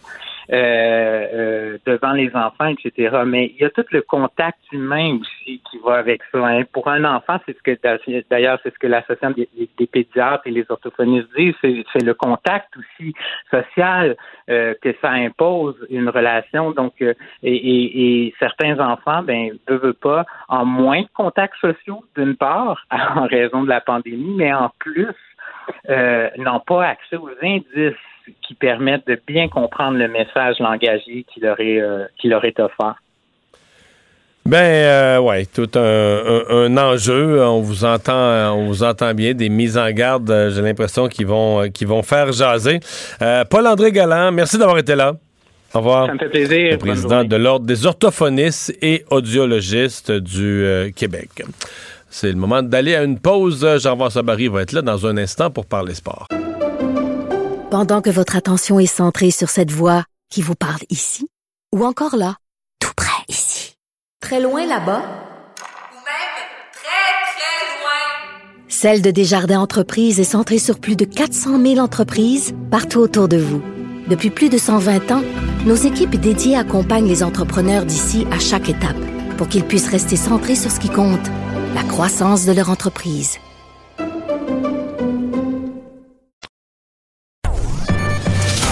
Le remède à la désinformation. Mario Dumont et Vincent Dessureau. Cube Radio. C'est le moment de parler de sport. On va parler de mode aussi. Jean-François Barry, salut. toi puis moi, on est devenus des chroniqueurs mode. En mode, oui, parce que tu nous parles d'abord. Tu nous parles d'abord des nouveaux chandails. Ben écoute, c'est le sujet du jour aujourd'hui. Les médias sociaux s'enflamment. On dirait que tout le monde euh, tu sais comment que ça marche les médias sociaux, hein, puis c'est pour ça que je suis pas bon ces médias sociaux. Là. Tout le monde prend un chandail, puis là, ils, ils, font passer les gens au vote, puis là, ça leur fait des clics sur leur compte, puis tout le monde est content, mais on ne voit que ça présentement, les chandails de la Ligue nationale de hockey. Commençons avec celui du Canadien, euh, que tu as vu, je pense, je me suis informé, tu l'as vu, celui oui, du Canadien? Oui, tout à fait, j'ai vu celui de, de l'Avalanche aussi. Comment tu l'as trouvé, toi, celui des Canadiens? Je trouve qu'il ressemble beaucoup à celui des Highlanders. Mais sinon, c'est correct. C'est joli. C'est bleu. Ouais, c'est ben, plus nationaliste. Moi, j'ai écrit sur ma feuille aussi correct. Je suis content que le Canadien ait un troisième chandail. Je suis content qu'on brise un peu la tradition. Mais on dirait que je m'ennuie du rouge. Pour moi, le Canadien, c'est rouge. Euh, euh, je sais qu'ils ont fait un lien avec le chandail qui était porté là, dans les années 80, qui était blanc, mais avec la bande comme ça, rouge. Euh, mais il y avait les petites épaulettes. Là. Je sais pas si tu te souviens, Guy Lafleur avait les petites épaulettes rouges aussi. Il me semble que j'aurais préféré celle-là. Mais c'est, il est bien. il est, mettons, ah, c'est ça, faut gagner nos épaulettes. Gagner ses épaulettes. Il est dans la moyenne, on va dire ça comme ça, parce que chaque équipe en a un. à, un nouveau chandail. Puis je te dirais, de façon générale, c'est plus difficile, on dirait, pour les équipes originales parce qu'on est tellement attaché aux couleurs. Tu sais, les Browns, c'est correct aussi, mais ça casse rien. Celui des Rangers est toujours aussi beau, mais on, c'est, Chicago, c'est beau, mais c'est, plus difficile de se réinventer. Mais là, je t'ai fait mon, mes tops, puis j'ai fait ça avec mon fils pour euh, avoir l'avis d'un d'un gars qui est des fois nostalgique d'un gilet, puis d'un jeune, parce que, tu sais, ils font ça pour euh, qu'on en vende, qu'on s'achète des casquettes. D'ailleurs, moi, je vais me laisser tenter, c'est sûr et certain, par une casquette. Chandail, je sais pas, c'est quand même cher ces chandails-là, à moins que tu aies envie de me faire un cadeau de Noël. Non, mais c'est vraiment très cher. Je capote là-dessus. Comment... Je comprends même pas que des gens achètent ça. C'est genre un vrai chandail de hockey, c'est genre 300$, avec les taxes et tout. Ouais. Ouais, puis là, ben, tu sais, il va, il va sûrement en avoir un peu d'imitation, là, mais à 200 pièces. Mais ça reste à 200 pièces pour un chandail. Moi, à, la shape que j'ai, je porte pas ça dans la vie, des chandails, là. Il faut que je le mette avec des épaulettes. Enfin, alors, les deux plus laids, les coyotes, les coyotes de l'Arizona, qui sont allés rechercher, je sais pas si tu te souviens, de l'espèce de coyote, un moment qu'il y avait en avant de leur, euh, de leur, de leur chandail, là, il était mis... Euh, euh, brun, Bourgogne, avec des cornes vertes, puis il y avait des cactus dans le bas. Ils sont allés rechercher ça, c'est pas euh, tellement réussi. Et les Red Wings aussi. Les Red Wings, on dirait un chandail de pratique. Tu te demandes si c'est pas un hoodie, leur affaire, si c'est pas un coton ouetté. Il, est tout blanc. Il y a juste deux petites manches, euh, deux petites barres grises sur les manches, puis le logo en avant. C'est tout. Ça fait un petit peu chandail de pratique. Mais le top 5 des plus beaux, les Devils du New Jersey. Je sais pas si tu te souviens des Devils des années 80 avec euh, un chandail qui était plus vert. Le logo était rouge, mais le, fond du chandail était vert. Ils sont allés rechercher ça. C'est écœurant. Les Kings de Los Angeles sont retournés chercher le fameux chandail mauve. Ah, pas le jaune, là. Euh, mauve. Ah, il y a quand même des barres jaunes. Il y a une barre jaune, les numéros sont jaunes, mais au lieu de la couronne, je ne sais pas si tu viens dans ces années-là, Marcel Diane, il y avait la couronne. Là, ils sont allés rechercher le, logo des Kings de Wayne Gretzky là, dans les années quand le, chandail était noir et blanc. Avec comme un roi, là? Comme... Ouais, puis c'est écrit Kings. OK, c'est... Celle-là, honnêtement, celle-là est de, est de toute beauté. Après ça, les Hurricanes de la Caroline frappent fort avec les Whalers Darkbird. Donc, c'est le chandail des Whalers qui revient avec la. Mais ça, c'est vert. Euh. Ouais, non, non, mais il est gris. Il est gris, mais il y a le logo vert avec le, bleu qui fait la queue, puis le W qui fait Whalers. Je te dis, là, moi, c'est sûr, j'ai une casquette d'eux autres, puis euh, il y a les petites baleines sur les épaules. Il est vraiment, comme dirait mon fils, il est coq. Il est très coq. OK. Après ça, le Wild en deuxième place. Le Wild sont allés rechercher, dans le fond, c'est le chandail du Wild avec le logo du Wild, mais avec les couleurs des North Stars du Minnesota. C'est vraiment très réussi. Et en première place, même si je suis un partisan du Canadien, j'ai, écoute, j'ai vibré quand j'ai vu l'Avalanche du Colorado, qui sont allés rechercher le logo des Nordiques avec la fleur de lys en plus de ça dans le bas, mais avec le Bourgogne de l'Avalanche, c'est le plus beau de la gang. C'est, vraiment très réussi. Je ne sais pas ce que toi en penses, là, mais moi, j'ai un coup de cœur incroyable. Ouais, ah, tout à fait. C'est juste que. On veut voir un vrai chandail des Nordiques avec une équipe à Québec. Là. On veut pas voir euh, Colorado qui vont jouer avec un faux chandail des Nordiques. Mais ça, c'est l'autre débat. Ça te dérange-tu, toi? Parce qu'il y a plusieurs personnes qui disent, bon, les, Nordiques, c'est les Nordiques. L'Avalanche n'avait pas d'affaire à toucher à ça. Même chose avec le Wild. Tu vas pas te show No Stars. Les Hurricanes ne vont pas te show Whalers. C'est une autre concession. C'est pas la même affaire. Non, non. C'est permis. Là. C'est, pas une autre concession. C'est la même concession. On racheté la concession des Nordiques. Là, mais... Non, mais je pense que c'est fait avec des bonnes intentions. puis je trouve ça, c'est très beau. C'est très beau. Esthétiquement, c'est magnifique. Ils vont en vendre un méchant paquet, en tout cas. Fait que si vous, jamais vous voulez voir ça, ils sont tous euh, disponibles sur euh, le site de la Ligue nationale, nhl.com. Vous pouvez tous les voir euh, parce que, écoute, c'est bien réussi. Les Blues, les Panthers, les Capitals, les Blue Jackets, les Penguins, les Oilers. C'est vraiment, je te dis, là, être fortuné, j'en achète un de chaque. OK, mais tu aimes ça tant que ça, toi? Ouais, moi j'aime ça. Pourquoi, on aime, pourquoi on aime tant le troisième chandail? Parce que les autres, on les a assez vus ou? Ouais, mais dans cela, je trouve qu'il y a une recherche euh, plus grande, puis ça nous fait revivre des. Euh, tu sais, les Oilers, par exemple, là, moi, je, revois Wayne Gretzky dedans. C'est comme un mélange de, du, orange actuel, mais avec les lignes de, de, Grand Fjord, du vieux logo des Oilers. on dirait qu'il y a quelque chose euh, d'émotif là-dedans. Fait, que, oui, c'est de la mode, oui, c'est des chandails de hockey, mais ça, ça vient tout me rappeler ma jeunesse. Il y en a qui sont ratés aussi, là les, les, les Prédateurs, je vois pas la différence avec le chandail d'aujourd'hui, les Islanders non plus. Mais je te dirais, 20 équipes sur 31, là, c'est, c'est vraiment euh, un bel effort de mode. Puis ils vont en vendre un méchant paquet. Je sais pas combien la Ligue nationale fait du chandail. Ça va sûrement sortir d'un prochain jour. Il y a quelqu'un qui va se mettre le nez là-dedans. Mais ils vont en vendre un tas, ça, je te garantis. OK. Il y a l'homme d'affaires Eugène Melnick, quoi, qui pense comme toi? Oui, ça, ça me fait peur parce que Eugène, c'est Eugène. Aujourd'hui, il a commenté Ben là, lui, le il fait n'a pas, avoir- il- il a pas eu beaucoup de succès depuis 3-4 ans là, avec ses projets de. C'est pour les gens qui ne connaissent pas, c'est le propriétaire, évidemment, des, euh, des sénateurs des d'Ottawa. sénateurs d'Ottawa. Ouais, ouais, qui est un drôle de propriétaire parce que euh, c'est ça. Il fait jamais rien comme les autres. Il est jamais d'accord avec rien. Puis euh, à chaque fois qu'il y a des bons joueurs, il les entoure mal. Tu les sénateurs, euh, ils pourraient faire de quoi de bien, mais est-ce qu'il va oser payer à un moment donné pour entourer ces jeunes-là qui arrivent? Je ne sais pas. C'est une des plus basses masses salariales de la Ligue. Bref, il a commenté aujourd'hui, puis il est il n'est pas d'accord. Il va accepter quand même parce qu'on est en pandémie, puis si ça prend ça pour jouer, ça prend ça pour jouer. Mais il n'est pas d'accord avec une division canadienne. Il dit que les équipes canadiennes étaient déjà fortes l'année passée. Dans les, les deux plus faibles, dans le fond, c'était le Canadien et les sénateurs. Et puis là, le Canadien s'est drôlement amélioré. Fait que lui, son point, c'est qu'ils vont jouer que contre des bonnes équipes. Donc, ça va être très, très, très difficile. Ça va être probablement la conférence la plus relevée. Il n'a pas nommé lesquelles, mais il a dit on ne jouera pas contre les équipes moins fortes de la Ligue nationale. J'imagine que genre les Coyotes, les Kings, les Ducks, le Wild, qui risquent d'être euh, des équipes en reconstruction, bon, on les affronteront, euh, on les affrontera pas. Fait qu'il a dit je vais me plier aux décisions parce que euh, COVID oblige là, mais je trouve qu'on les équipes Mais lui, il est quand même sur la liste. Il, il est sur la liste des propriétaires dont la rumeur circule depuis quelques jours que l'équipe pourrait faire faillite. Ouais. Ouais. Puis écoute, tantôt, tu, voulais- tu voulais revoir le bleu des Nordiques, là. Le, le vrai bleu des Nordiques. Moi, je pense que.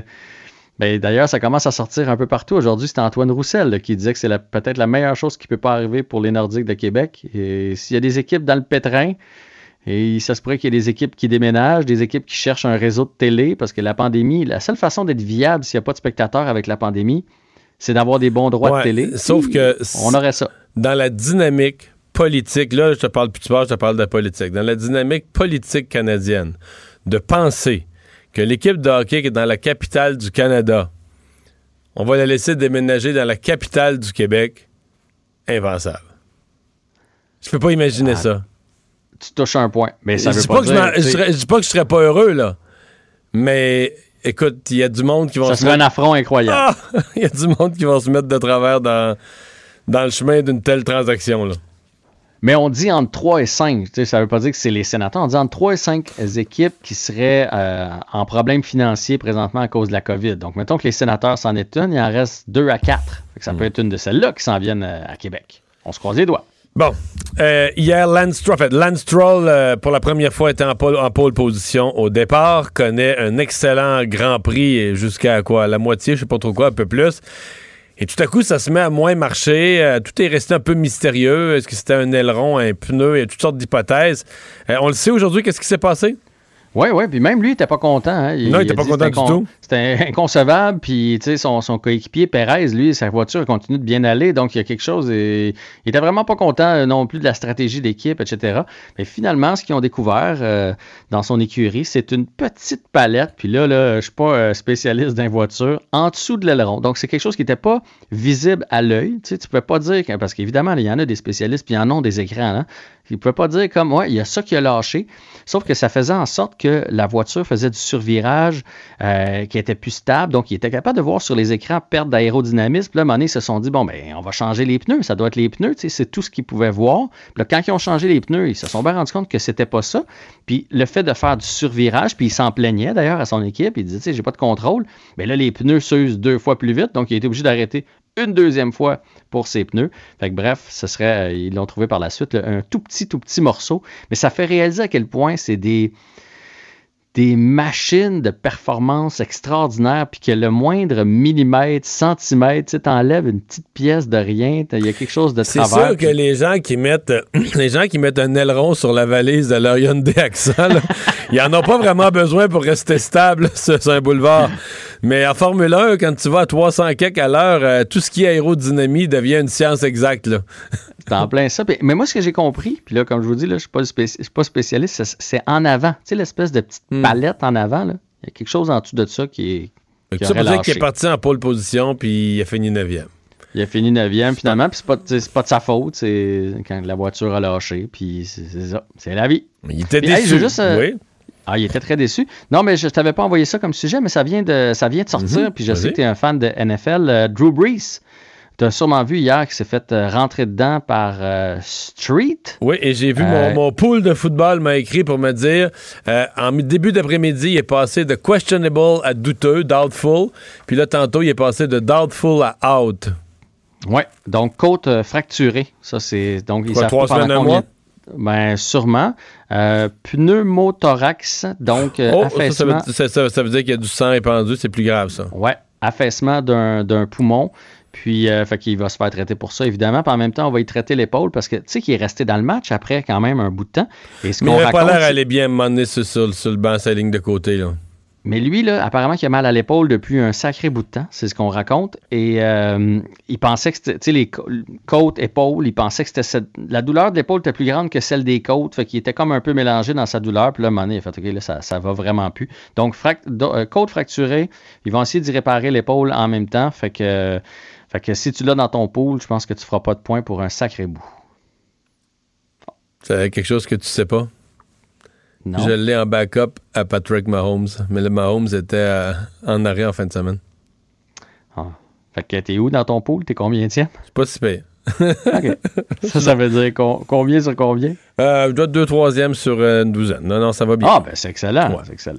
On rappelle pour euh, les, amateurs qui sont, peut-être moins des connaisseurs de football, on parle du quart arrière des Saints de la Nouvelle-Orléans. Il y a quand même une des équipes là, cette année qui, avec Drew Brees au poste de quart, peut aspirer à des honneurs. Je ne sais pas si les plus grands honneurs, mais en tout cas peut aspirer à être compétitive dans les séries éliminatoires. merci. À demain. À demain.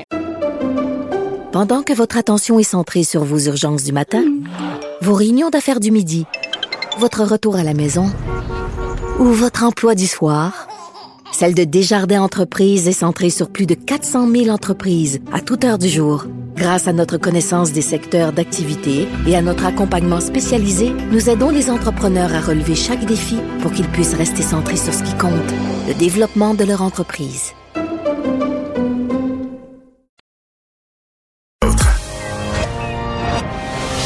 Mario Dumont, un vent d'air frais. Pas étonnant que la politique soit sa deuxième nature. Vous écoutez Mario Dumont et Vincent Dessureau. Alors, Alex, dans euh, les nouvelles, il y a Joe Biden qui a pris la parole au cours des dernières minutes. Oui, puis qui a décidé de suivre les annonces de François Legault aujourd'hui. Ah ben oui, pour une relance verte, il a parlé vouloir créer 3 millions d'emplois bien payés euh, grâce aux technologies vertes, les voitures électriques, les énergies aussi vertes. Il dit qu'il faut apporter un soutien immédiat à l'économie. Donc, ce serait surtout des emplois dans l'industrie manufacturière, de la construction de voitures électriques, euh, des produits, des technologies vertes.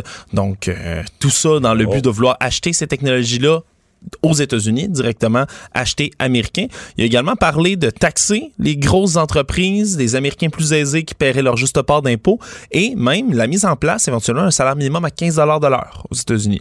Donc, euh, OK, donc c'est un peu sa, vision économique qui a... Oui, qui a été annoncée aujourd'hui, euh, qui fait suite donc à cette idée là, de relance verte lorsqu'il y aura relance économique qui est appliquée un peu partout. Sur le salaire minimum, j'ai vraiment hâte de voir ce que il y a déjà certaines, mettons à Seattle, je pense qu'ils l'ont déjà, à quelques endroits, ils ont mis le salaire des villes très riches, mais tu as des méchantes disparités aux États-Unis entre certaines régions, entre certaines régions rurales où les salaires sont pas nécessairement gros, et des grandes villes où l'économie marche à fond de train. Tu as des disparités assez euh, spectaculaires. Euh, la Suède, euh, qui était, euh, bon, pour beaucoup de, beaucoup de gens qui aimaient pas l'approche sanitaire du Québec, qui étaient contre les confinements, la Suède, qui était l'espèce de modèle mondial, le seul pays qui avait géré autrement la, pandémie, qui avait pas mis d'obligations, s'était fié au, gros bon sens, à la sagesse des gens, leur donnant donnant des recommandations. Ah, là, la deuxième vague est juste trop forte. Oui, c'est, finalement, c'est plus la mecque là, dans le monde où il euh, n'y a pas de mesures parce que là, Faut dire que leur stratégie avait coûté dix fois plus de morts que dans les pays voisins dans la première vague. Ça n'avait pas été banal. au départ, tout, tout, tout semblait indiquer que le temps allait donner raison aux autres pays. Puis c'est, ce qui finit par arriver en ce moment en Suède. En ce moment, leur stratégie moins stricte qui ne paie pas. Puis maintenant, aujourd'hui, ils ont annoncé que les rassemblements publics seraient restreints à huit personnes maximum. Donc, ça change parce qu'avant, c'était fixé entre 50 et 300 personnes, dépendamment des cas, des occasions, des événements, des endroits, etc. Mais là, à partir du 24 novembre, ça tombe à 8. Euh, le, premier, le premier ministre Stephen Loven qui lui dit même, c'est très intrusif, c'est sans précédent, mais c'est nécessaire. Euh, il a exhorté les gens de pas aller au gym, de pas aller à la bibliothèque, de pas faire de dîner, de fêtes, d'annuler tous les événements. Euh, c'est une des rares interdictions vraiment là, dans le pays parce que jusque-là, c'était toutes des recommandations. Tu le dis, il n'y avait pas de mesures coercitives, il n'y avait pas de sanctions. Euh, les règles, c'était vraiment de, de, de, suivre du mieux possible. On comptait sur le gros bon sens des gens, mais là, c'est des mesures coercitives. Là, c'est vraiment une loi euh, qui est appliquée euh, dans ces dans ces cas-là. Faut dire, hein, il y a quand même un parallèle qui peut être intéressant à faire avec le Québec parce que population quand même similaire. On parle d'un peu plus de 10 millions d'habitants en Suède. Mais eux, ils sont passés. Il n'y a pas eu de plateau à 1000 nouveaux cas. Ils sont passés de 1000 à 2000 à 3000 à 4000, presque presque rendu à 5000. Et vendredi, ouais, ben, vendredi dernier, c'était la dernière publication des chiffres. Il y avait 6000 cas 42 décès supplémentaires. Donc, ça monte tout ça à 177 000 cas, 6 164 morts. Donc, un bilan qui continue de s'alourdir. Puis les mesures qui sont, euh, encore une fois, moins strictes qu'ici, mais tout de même qui euh, euh, sont plus strictes qu'avant. Après trois jours, à discuter de la place du français au centre-ville, des commerces qui ne servent qu'en anglais, il y a tout à coup un sondage léger qui vient amener un autre éclairage, notamment sur le fait que les jeunes ne tiennent pas tant que ça la langue française. Oui, c'est venu m'interpeller, moi, ah oui? mettant, ben, je veux dire, je suis dans cette tranche Toi, tu t'en fous-tu? Non, vraiment pas. Moi, moi, me faire aborder dans un magasin en anglais, ça m'est déjà arrivé, puis je, je, je c'est pas quelque chose que je supporte. Est-ce que tu es étonné que dans ta génération, mettons, des jeunes... Euh, aucune sensibilité? Mettons, ils rentrent dans un commerce, ils vont acheter euh, un appareil électronique, ça ne parle qu'en anglais, personne n'est capable de parler français, ils vont faire la transaction en anglais, ressortir, puis pas réagir, pas s'en foutre. Non, ça me surprend pas. Ah ouais? Honnêtement, ben, je veux dire, on, on a grandi beaucoup. L'ère des réseaux sociaux nous pousse à tellement faire d'anglicisme dans notre langage. Puis même moi, ici au travail, par exemple, j'essaie de parler, on, parle, on essaie de parler en français, mais même en radio, il y a des, il y a des mots qui reviennent un pacing, par exemple, lorsqu'on parle de notre Ouais. horaire radio. C'est un terme anglophone. nos, nos, nos- nos grands-parents avaient des anglicismes, tu sais, qui leur venaient. Ils étaient allés travailler au chantier, il y avait des Américains, puis ils revenaient avec des petits mots anglais qui, qui francisaient. là. Ils, se forgeaient un mot. Ouais, ils se forgeaient un mot en anglais-français, mais c'est pas, euh, c'est quand même pas la même chose que se, se retrouver à dire que t'as des gens qui, t'as un commerce, un lieu public, puis personne parle dans la langue qui est supposée être la langue du Québec, puis Ben, je pense, je pense parce que je suis quelqu'un de politisé à la base qui s'intéresse à ces questions-là, mais j'abonde aussi dans le sens là, du sondage léger. hein. Euh, les chiffres, c'est 58% des répondants entre 18 et 34 ans là, qui disent que c'est pas important pour eux de se faire aborder là, euh, autre qu'en français dans les boutiques du centre-ville. Euh, mais c'est certain que euh, les jeunes de ma génération peut-être tiennent ça un peu pour acquis. On n'a jamais eu à faire euh, Des des, combats, des batailles pour la langue française. Ça a Euh, l'air, ça a l'air facile, la loi 101, vue de 2000, hein, ou de Ouais. 2020, ou de... Ben, ça a l'air, ça a l'air des acquis, puis c'est sûr que dès que tu sors de Montréal, règle générale, les gens vont te parler en français d'un commerce, mais là on parle d'une population énorme ici à Mm. Montréal, puis ça devrait être la norme de se faire servir en français, puis je- mais je Mm. Mais comprends. moi, moi, je, lisais, Ouais. je lisais le, le reportage, là. Puis on parlait entre autres d'une jeune femme, elle était sud-américaine. Puis là, elle, faisait partie de celle qui était dans un commerce, qui, parlait espagnol, anglais, mais pas un mot de français. Puis, euh, fait trois ans qu'elle habitait à Montréal. Je me disais, elle est un peu l'exemple. Puis je pas un jugement sur elle, plus un exemple du cercle vicieux. C'est probablement qu'elle est arrivée à Montréal a trois ans. Puis elle allait faire ses commissions au centre-ville, tu? Comme, comme le commerce où elle travaille aujourd'hui, puis elle parle pas français, elle allait faire ses commissions au centre-ville, puis si t'as pas tout besoin de Non, parler tout français, s'est bien tu passé en anglais. Fait que, elle a communiqué avec les gouvernements. Ça se passait en anglais. Elle a fait, fait que, tu sais, donné, mettons, ton premier mois de vie ou ton premier trimestre de vie dans un endroit, si tu le fais dans une langue où ça passe partout, tout va bien, ben, tu, tu vas, pas, tu vas pas, à un moment donné, un jour, te réveiller un matin et dire, ah, moi, l'apprentissage du français est absolument obligatoire, là. C'est- ça doit devenir une nécessité, puis je pense que c'est une pas une solution là, de s'insurger, mais faut exiger de se faire servir en français là, dans certains commerces comme ça. Euh, puis comme tu le dis, ça abonde dans les, dans les chiffres puis dans les, les- les constatations, si on veut, de ce sondage léger à la presse là, parce que plus les répondants avançaient en âge, plus ça semblait essentiel pour eux euh, d'av- d'être servis en français dans un commerce. Donc euh, c'est certain. Puis moi, je- honnêtement, moi je pointe beaucoup du doigt, je pense les les réseaux sociaux, technologie de l'information, Ah ouais. ça, ça a été de tout temps, mais maintenant, c'est ton quotidien au complet sur les réseaux sociaux, tout, tout se Et passe sur une plateforme. qui, oui, oui, tu sais, mon Facebook va être en français, mais reste que les, les images, les médias, le- tout ce qui va me parvenir, ou presque, va être anglophone. C'est plus difficile, je pense, dans ce temps-là. L'opposition conservatrice à Ottawa qui a réclamé euh, des nouveaux documents sur We Charity, une nouvelle stratégie, une nouvelle approche. On lâche pas le morceau. Non, c'est une nouvelle une nouvelle motion qui a été adoptée aujourd'hui, qui a été initiée par le NPD hein, cette fois-ci. Euh, une troisième motion hein, pour que euh, y ait des nouveaux documents qui soient dévolés sur, entre autres, là, euh, qui parlent des frais couverts par We Charity pour des allocutions de Justin Trudeau et de sa femme Sophie Grégoire Trudeau dans leurs événements qui vont devoir là être divulgués. Tout ça évidemment adopté par le comité de l'éthique. C'est la troisième fois qu'il y avait cette tentative-là. La première réussie. On se souviendra que la dernière avait été défaite parce que le bloc québécois s'était opposé par erreur Par accident. par accident à la motion. C'est pas facile, toujours la démocratie euh, à distance sur Zoom. Mais bon, donc là, c'est adopté. Ça va peut-être révéler aussi des nouvelles informations, entre autres aussi dans le comité parlementaire, celui des finances. Donc, d'autres des informations qui vont peut-être être euh, diffusées. Les, les partis d'opposition qui ont, qui hâte de lire ces documents-là, parce que les derniers qui étaient parvenus, semble-t-il, étaient caviardés en grande partie, donc noircis. Impossible de lire les informations qui étaient dessus. Une petite liste de trois nouvelles plus légères, dont l'histoire euh, l'histoire d'un voleur. l'histoire d'un voleur qui était pas si concentré sur sa mission première. Là. Ouais, c'est des images qui ont, qui ont fait rire. Oui, les gens peuvent aller, le voir, peuvent aller voir ça sur TVA Nouvelles s'ils veulent voir les images, parce qu'il y a des images qui accompagnent ça. Ouais, parce que la pizzeria Big Slice Pizza de Fullert euh, en Californie qui euh, s'est fait cambrioler. Le cambrioleur qui est rentré est allé voler des appareils électroniques, des outils, Il a vidé euh, la 500 caisse. dollars dans la caisse. Mais pendant qu'il était là, Mario, il avait faim. Alors, par les caméras de sécurité, on peut voir ce voleur-là en question qui, après être entré par infraction, a pris des boules de pâte, les a saupoudrées un peu, puis il s'est mis à se faire littéralement une Pas si, pizza. pas si hot. Là. Les, gens, les gens qui sont champions de faire tourner sur leur poing la pâte pour l'étirer, lui, c'était un débutant. Là. Peut-être qu'il était un peu pressé. Mais c'est, tout filmé, là, on le voit essayer, on le voit, on le voit en bon québécois, focailler avec sa pâte. Il y a, Oh ouais, il a de la misère. peu, il comprend Il a pas de la trop. misère avec sa pâte, mais Il s'est fait une pizza. il s'est fait une pizza. Puis il est parti. Mais là, le problème, c'est que ben, grâce aux images, ben, les policiers ont été capables de, de le retrouver et de l'arrêter. Mais tout de même, faut, je trouve ça drôle. Tu vas cambrioler, t'étais censé être en, en, en- en panique, en presse. Lui, il est pas stressé, se fait une petite pizza sur le side. C'est pas pire. Euh, une euh, pigeonne à prix d'or. Oui, il y a une enchère qui s'est conclue hier en Belgique. Puis une, une enchère. Une pigeonne, pas une femelle du pigeon. Une, Une, une ouais, vraie, une pigeonne, une vraie de vraie qui a été achetée par un Chinois. plume, Ah, en chair en plume, c'est bien dit, par un Chinois, New Kim, le nom de cette femelle pigeonne, qui s'est envolée pour 1,6 million d'euros. C'est à peu près euh, plusieurs le, millions, de 1,9 millions de dollars. Ici, c'est beaucoup d'argent, beaucoup, beaucoup d'argent pour cette femelle pigeonne. Mais c'est pas n'importe quelle pigeonne, Mario. C'est une femelle de ce qu'on appelle les pigeons de course. Donc, le sport colombophile. Je connaissais à peine ça. C'est un sport qui semblait-il qui est né en Belgique à peu près au milieu du 19e siècle.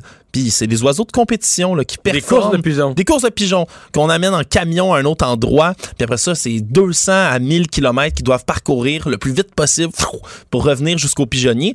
Mais là, il semblerait que ça s'élève euh, chèrement. Ça a commencé le 2 Mais là, novembre. comment tu fais pour enseigner un, un animal qui a la tête gros comme un dé à coudre? euh, là, des pigeons voyageurs, Mario, ça existe depuis longtemps quand même. là. C'est c'est un, c'est un animal intelligent. non, mais la course, c'est ça. Ils sont entraînés à revenir à leur pigeonnier. Donc, tu les amènes au milieu de nulle part en camion, tous les pigeons, puis là, go, je comprends. ils partent. Je comprends. Donc, Ils ils, les amènent à un endroit, puis ils reviennent à leur pigeonnier. Exactement, ils reviennent à leur là, c'est le plus rapide. C'est puis- le plus rapide qui l'emporte. Il semblerait qu'il y a des grosses compétitions de ça en Belgique. Euh, c'est New Kim en tant que telle, c'est une femelle qui a battu là, des records, qui a fait compétition en fou. Donc l'en- l'encan commençait à 200 euros, puis là, finalement ça a assez vendu à 1,6 million d'euros. New Kim, c'est une femelle âgée de deux ans et ça sonne sa retraite. Hein? C'est la fin de sa carrière comme ça. Donc les acheteurs probablement qui la voulaient pour qu'elle puisse se reproduire, pour créer des futurs champions. Il semblerait que ce soit... Non, non, c'est pas des blagues. Il semblerait que ce soit héréditaire quand même de pouvoir euh, faire ça. C'est pas le plus cher acheté dans l'histoire. Le plus cher, c'était James Legend, un, oi- un- un oiseau néerlandais qui avait été acheté pour 2,78 millions d'euros. Donc, c'est de l'argent pour ces petits volatiles-là. Puis, il semblerait que ce soit un record de prix pour une femelle, entre autres, parce Tu sais, que... quand un ancien champion à ce sport-là commence à ralentir puis gagne plus, tu sais ce qu'on dit? Non. Sa carrière bat de l'aile. bon. Je pense qu'on va passer au prochain sujet. Euh, la reine, oui, euh, la reine n'est pas la seule, si j'ai bien compris. Celle-là, je l'ai vu passer, cette nouvelle-là, qui a été déclarée morte. Ouais, plusieurs euh, vedettes, personnalités célèbres qui ont été déclarées morts. Ou morte en fin de semaine par la radio française RFI qui a présenté aujourd'hui le ses excuses parce qu'il avait publié plusieurs nécrologies. On parle du footballeur Pelé, entre autres, la reine Elisabeth II, Brigitte Bardot, euh, le leader suprême iranien Ali Khamenei, Khamenei pardon, l'ancien président américain Jimmy Carter, Raoul Castro, etc. Bref, toutes sortes d'acteurs, personnalités, euh, dirigeants. Toutes sortes de gens, toutes sortes de gens qui ont tous un certain âge et pour lesquels je vais peut-être t'enseigner quelque chose que tu connais pas sur les médias. Non, vas-y. Les médias ont tous ça. Un dossier funéraire prêt. euh, Oui, d'avance. Là, il est encore plus prêt si on apprend, je sais pas, moi, qu'un leader politique euh, est atteint du cancer, d'une maladie grave, d'un mal incurable, et qu'il en reste pour quelques mois à vivre. À vivre le dossier va être encore plus prêt. Mais ça a un nom épouvantable dans, le monde, dans le monde des médias. Ça Comment s'appelle ça les viandes froides. Oh non. Oui. Des, des cold slices en anglais, des des viandes froides? Je révèle des choses sans doute. de- Oui, ça s'appelle des viandes froides. Donc, euh, Mais ben- tous les médias ont ça. Là. Bon. Tous les médias ont. Ben, ben, la radio RFI, dans tous les cas, semble C'est pas- avoir ce c'est que c'est pas bug-là. supposé être diffusé. Non, c'est ça. C'est pas supposé être diffusé quand la personne est toujours vivante ou en parfaite santé ou comme la reine n'a rien de spécial. là. Ouais, c'est ça. Fait que ça serait pas une mauvaise blague, en fait, en ce moment-là. Ce serait vraiment que quelqu'un aurait diffusé ce dossier. Ces dossiers-là. C'est la misère à pas rire, je m'excuse. Euh, dossier viande froide qui a été publié donc partout. Donc, euh, les gens là, qui ont été présumés morts. Hmm. Oui, t'as raison, là, tu sais, là-dedans, on continue à lire, là, Sophie Loren, Clint Eastwood aussi. Tous des gens d'un certain âge. Donc, c'est logique qu'ils se retrouvent dans ce, dans ce genre de dossier-là. Puis j'imagine, tu sais, quand ça sort, la nouvelle, tu sais, là, oh, la reine Elisabeth est décédée. Oui, parce que si les gens remarquent, quand, souvent quand une personne décède, là, évidemment, peut-être pas un acteur d'un acteur de 30 ans qui déciderait d'un accident d'auto, une tragédie, là, Mhm. mais pour d'autres, les gens doivent- le public doit trouver des fois que c'est prêt bien vite. là. La personne décède à. C'est annoncé à 9h58, puis à 9h59. euh, Il y a biographie au complet. oui, à les TVA, à années de. Radio-Canada, des, ça, des, des- des- des résumés de sa vie, des images de, son début de carrière en 1963, puis ses promotions. Ouais, des, des- là. des photos d'archives, des trucs de fou. Mais c'est que c'est préparé. Il y a des gens qui ont travaillé, préparé ça. ben. Mais ça, je, comprends quand même pour la Ah reine ouais. Elisabeth II, entre Ah, autres. pour la reine. Ah, ben, Pour elle la a une reine. vitalité exceptionnelle. À mon avis, mais- pour la reine, là, depuis plusieurs années, c'est prêt dans tous les médias de la Terre. Ça Sur- fait quoi? sur la 10 ans, 15 ans que tout le monde a, Ben, le dossier, tout le monde est, prêt. à puis dire, passer 80 et quelques, là, je veux dire, euh, quelque chose... On s'y attend, la vie. ben, quelque chose peut arriver vite, ou euh, une maladie euh, rapide, ou euh, le cœur qui... Ben, disons qu'elle dépasse les, les attentes des espérances de vie là, un peu partout. Mais c'est sûr que c'est une nouvelle. Tu sais, quand ça sort, c'est c'est moins surprenant que n'importe quel que c'est acteur. bizarre. Voilà. Merci. Le remède à la désinformation. Mario Dumont et Vincent Dessureau. Cube Radio. Alors, le gouvernement, on l'a mentionné plus tôt, qui a présenté ce matin euh, sa politique sur les changements climatiques, sa politique sur l'économie euh, verte. C'est François Legault qui euh, avait rejoint son ministre de l'Environnement, Benoît Charette, donc pour présenter ça. Pour réagir, Carlos Létard, porte-parole de l'opposition officielle en matière de lutte contre les changements climatiques, est avec nous. Monsieur Létard, bonjour. Bonjour, M. Dumont. Comment ça va? Ça va bien? Euh, réaction générale, est-ce qu'on a, est-ce qu'on a un plan digne de ce nom? Écoutez, on a, on a un plan. Euh, oui. Euh, maintenant, moi, je, je, je pense que ce plan n'est pas n'est pas si ambitieux que que, que, que, que le gouvernement nous euh, prétend qu'il est. Voilà. OK. Euh, Qu'est-ce qui manque dans ce plan-là pour qu'il soit plus ambitieux? D'abord, est-ce que les cibles sont suffisantes? Parce qu'il y a un débat même sur les cibles. Le, le 37,5% certains écologistes disent c'est même pas assez, il faudrait réduire encore plus nos, nos, euh, nos émissions. Bon, ça, on, on verra bien. Euh, moi, je pense que le, le, le consensus scientifique va évoluer dans les dans les dans les mois à venir et probablement que qu'on va arriver euh, à des euh, des états de situation qui, qui qui vont nous dire qu'on devrait aller au-delà des 37,5 mais mais restons avec les 37,5 Ouais, OK.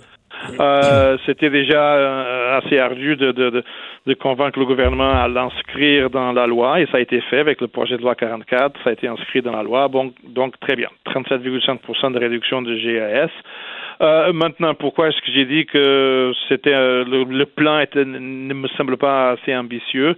Euh, C'est parce que euh, il y a seulement le, le, un petit moins que la moitié du chemin, euh, 42% selon le gouvernement, qui, qui a été, qui nous a été rendu public. Donc, on ne sait pas exactement comment on va s'y rendre aux 37,5 euh, Je comprends bien Est-ce que, que vous pensez qu'on va l'atteindre? Est-ce que vous pensez qu'on est placé pour l'atteindre? S'il n'y a pas d'autres mesures, non, on ne l'atteindra pas. Euh, si tout ce qu'on fait, c'est ce qui a été annoncé aujourd'hui, euh, je peux déjà vous dire que non, on n'y arrivera pas. Maintenant, le gouvernement a dit, le gouvernement a dit, je suis conscient, le gouvernement a dit que bon, à chaque année, on va on va mettre ça à jour et on va continuer de, de et très bien. Euh, un, un plan doit être capable, doit être assez assez vivant pour qu'on puisse l'ajuster euh, presque en, en- en- en Mais c'est pas c'est pas le drame. euh, bon, là, on verra pour le gouvernement, c'est l'avenir. Là, l'avenir nous le dira. Mais c'est pas le drame de tous ces plans. Nos gouvernements sont revenus euh, de, de- de- des accords de Kyoto, de Paris, de Copenhague. On avait signé des accords internationaux. On avait fait partie d'ententes internationales. Euh, on se fixait des cibles. Et puis, euh, dans bien des cas, euh, je veux dire, on n'était même pas proche de les, atteindre. autant au Québec qu'au Canada que dans d'autres provinces, si on avait et même d'autres pays. Si on avait à faire le bilan de 1990 à 2020, euh, c'est beaucoup une histoire de belles ententes, belles signatures, belles paroles, mais pas tant de résultats. Écoutez, dans le, euh, il faut pas parler pour, le- pour les autres juridictions, mais dans le cas du Québec, euh, en fin de compte, ce qui a été fait euh, depuis depuis depuis 1990, donc depuis déjà un certain nombre d'années, moi je trouve que c'est quand même euh, un succès. Nous avons quand même été capables de euh, euh, réorienter notre économie et quand on regarde la répartition des émissions de gaz à effet de serre, le- le- l'endroit ou le secteur où on n'a pas réussi, mais c'est vrai, euh, nous, notre gouvernement, euh, on n'a pas réussi, ni les précédents, c'est dans le transport. Euh, les, les Parce qu'au niveau, de des- au niveau industriel, proviennent on- des automobiles, ouais. au niveau industriel, ça a baissé pas mal quand même. C'est impressionnant. c'est ça. Au niveau industriel, dans le, au, au- au niveau résidentiel, euh, on, a eu de, de- de- de transformations importantes de notre économie au Québec. C'est dans le transport où ça n'a pas marché. Ouais. Et là, le transport, évidemment, c'est le plus difficile parce que là, c'est tout le monde. C'est monsieur, madame, tout le monde. C'est des, des habitudes de vie. Euh, Est-ce qu'on en fait assez, par exemple, en transport collectif, l'électrification, là, le, le REM? euh, là, il y aura, semble-t-il, des, des tramways, c'est Rive-Nord, Rive-Sud qui vont se, se connecter au REM.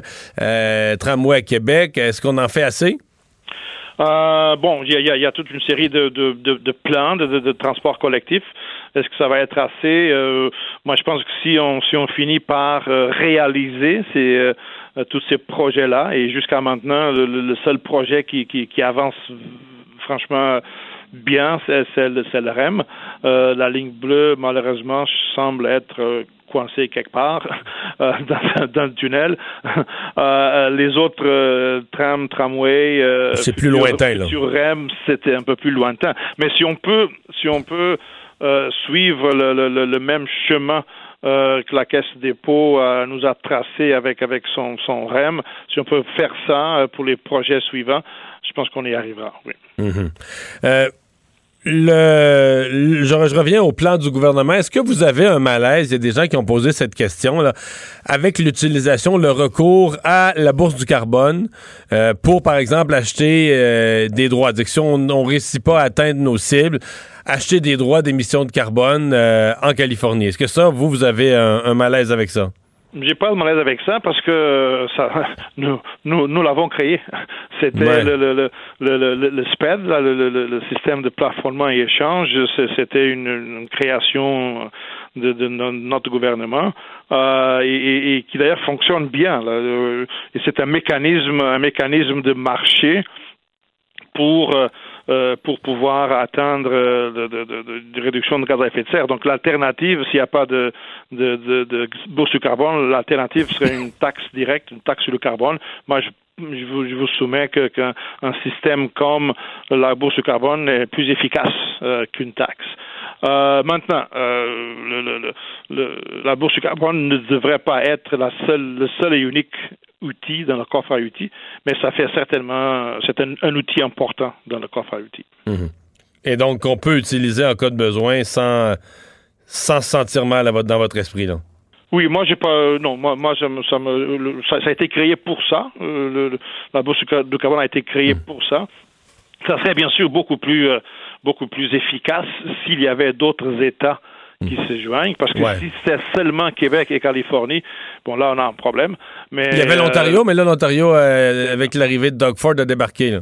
C'est ça. Donc, si l'Ontario était là, euh, New York, Massachusetts, là, ça serait beaucoup plus efficace. Mais, mais bon, écoutez, moi, je demeure toujours optimiste. Je pense qu'ils viendront un jour. Euh, mais, mais non, j'ai pas de malaise avec ça. Le, le, système a été conçu pour fonctionner comme ça. Mhm. Euh, au niveau de la, des, des, éléments de cette euh, politique sur les, euh, les, les, véhicules automobiles. Là. 2035 euh, mm. pour mettre fin à la vente de véhicules à essence. Est-ce que ça, ça vous paraît logique? Est-ce que les cibles, par exemple, qu'en 2030, on ait 30% des véhicules sur la route qui soient électriques? Est-ce que pour vous, les, les cibles sont bonnes? Est-ce que les moyens sont là pour les, pour les atteindre? Écoutez, on, va, on, on verra bien. Euh, mais euh, c'est pas une réponse très. mm. je pas l'air très. Euh, mais, mais, en fait, je pourrais aussi vous poser la question est-ce que c'est le gouvernement qui, qui, mène tout ça? Parce que quand on parle d'automobile, il y a aussi les fabricants, leur capacité de fabriquer. Il y a comme un bout que le gouvernement contrôle pas là. Non, c'est ça, tout à fait. Mais, mais je pense que euh, il y a tout ça et, et, je comprends bien. Mais je pense que quand même c'était important. Euh, et dans ça, je, je soutiens le gouvernement. C'était important d'envoyer ce signal aujourd'hui qu'à partir de 2035, euh, il n'y aura plus de vente d'automobiles euh, avec moteur à essence. Euh, c'est important de faire ça. Maintenant, ça ne va pas arriver tout seul, bien sûr. Vous avez dit, il y a l'industrie, il y a toutes sortes d'autres éléments qui doivent aussi tomber dans le, processus là. Mais c'était important d'envoyer ce signal-là et de dire qu'on qu s'engage en tant que société, on s'engage à atteindre cet objectif-là. Ça, c'était important de le faire. Monsieur Létard, merci. On va voir comment tout ça va évoluer. J'ai l'impression que ça va être un, un, un, des sujets de la, de la semaine. Merci d'avoir été là. Je pense que oui. Merci à vous. Merci à vous. Carlos Létard, porte-parole de l'opposition officielle en matière de lutte contre les changements euh, climatiques. Euh, on va aller à une pause. Richard Martineau est là dans un instant. Pendant que votre attention est centrée sur vos urgences du matin, vos réunions d'affaires du midi, votre retour à la maison ou votre emploi du soir, celle de Desjardins Entreprises est centrée sur plus de 400 000 entreprises à toute heure du jour. Grâce à notre connaissance des secteurs d'activité et à notre accompagnement spécialisé, nous aidons les entrepreneurs à relever chaque défi pour qu'ils puissent rester centrés sur ce qui compte, le développement de leur entreprise. Mario Dumont et Vincent Dessureau. Inséparables comme les aiguilles d'une montre. Cube Radio. Le, le, commentaire de Richard Martineau. Des commentaires pas comme les autres. Bonjour Richard. Salut Mario. C'était un peu notre, notre feeling quand on, on, parlait de la langue et de l'intérêt pour la langue. C'était un peu notre, notre sentiment naturellement là, que ça intéressait plus les, les, plus vieux comme toi et moi que les jeunes. Oui. Non, non, c'est sûr, c'est un effet de génération. Mais léger, léger, lui, léger, lui, il sonde, là, il pose la question puis il, il vérifie. 58% des 18-34 ans s'en foutent totalement qu'on les serve, qu'on s'adresse à eux d'abord en anglais dans les commerces de Montréal.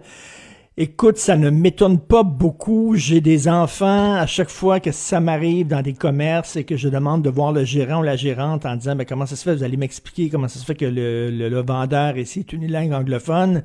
Euh, mon fils roule des yeux, rougit de honte. Ah, papa, fait pas un scandale. Puis tu eux autres, ça les dit bon, ils voient ça comme une confrontation. Bon, il y, y, a plusieurs explications à ça.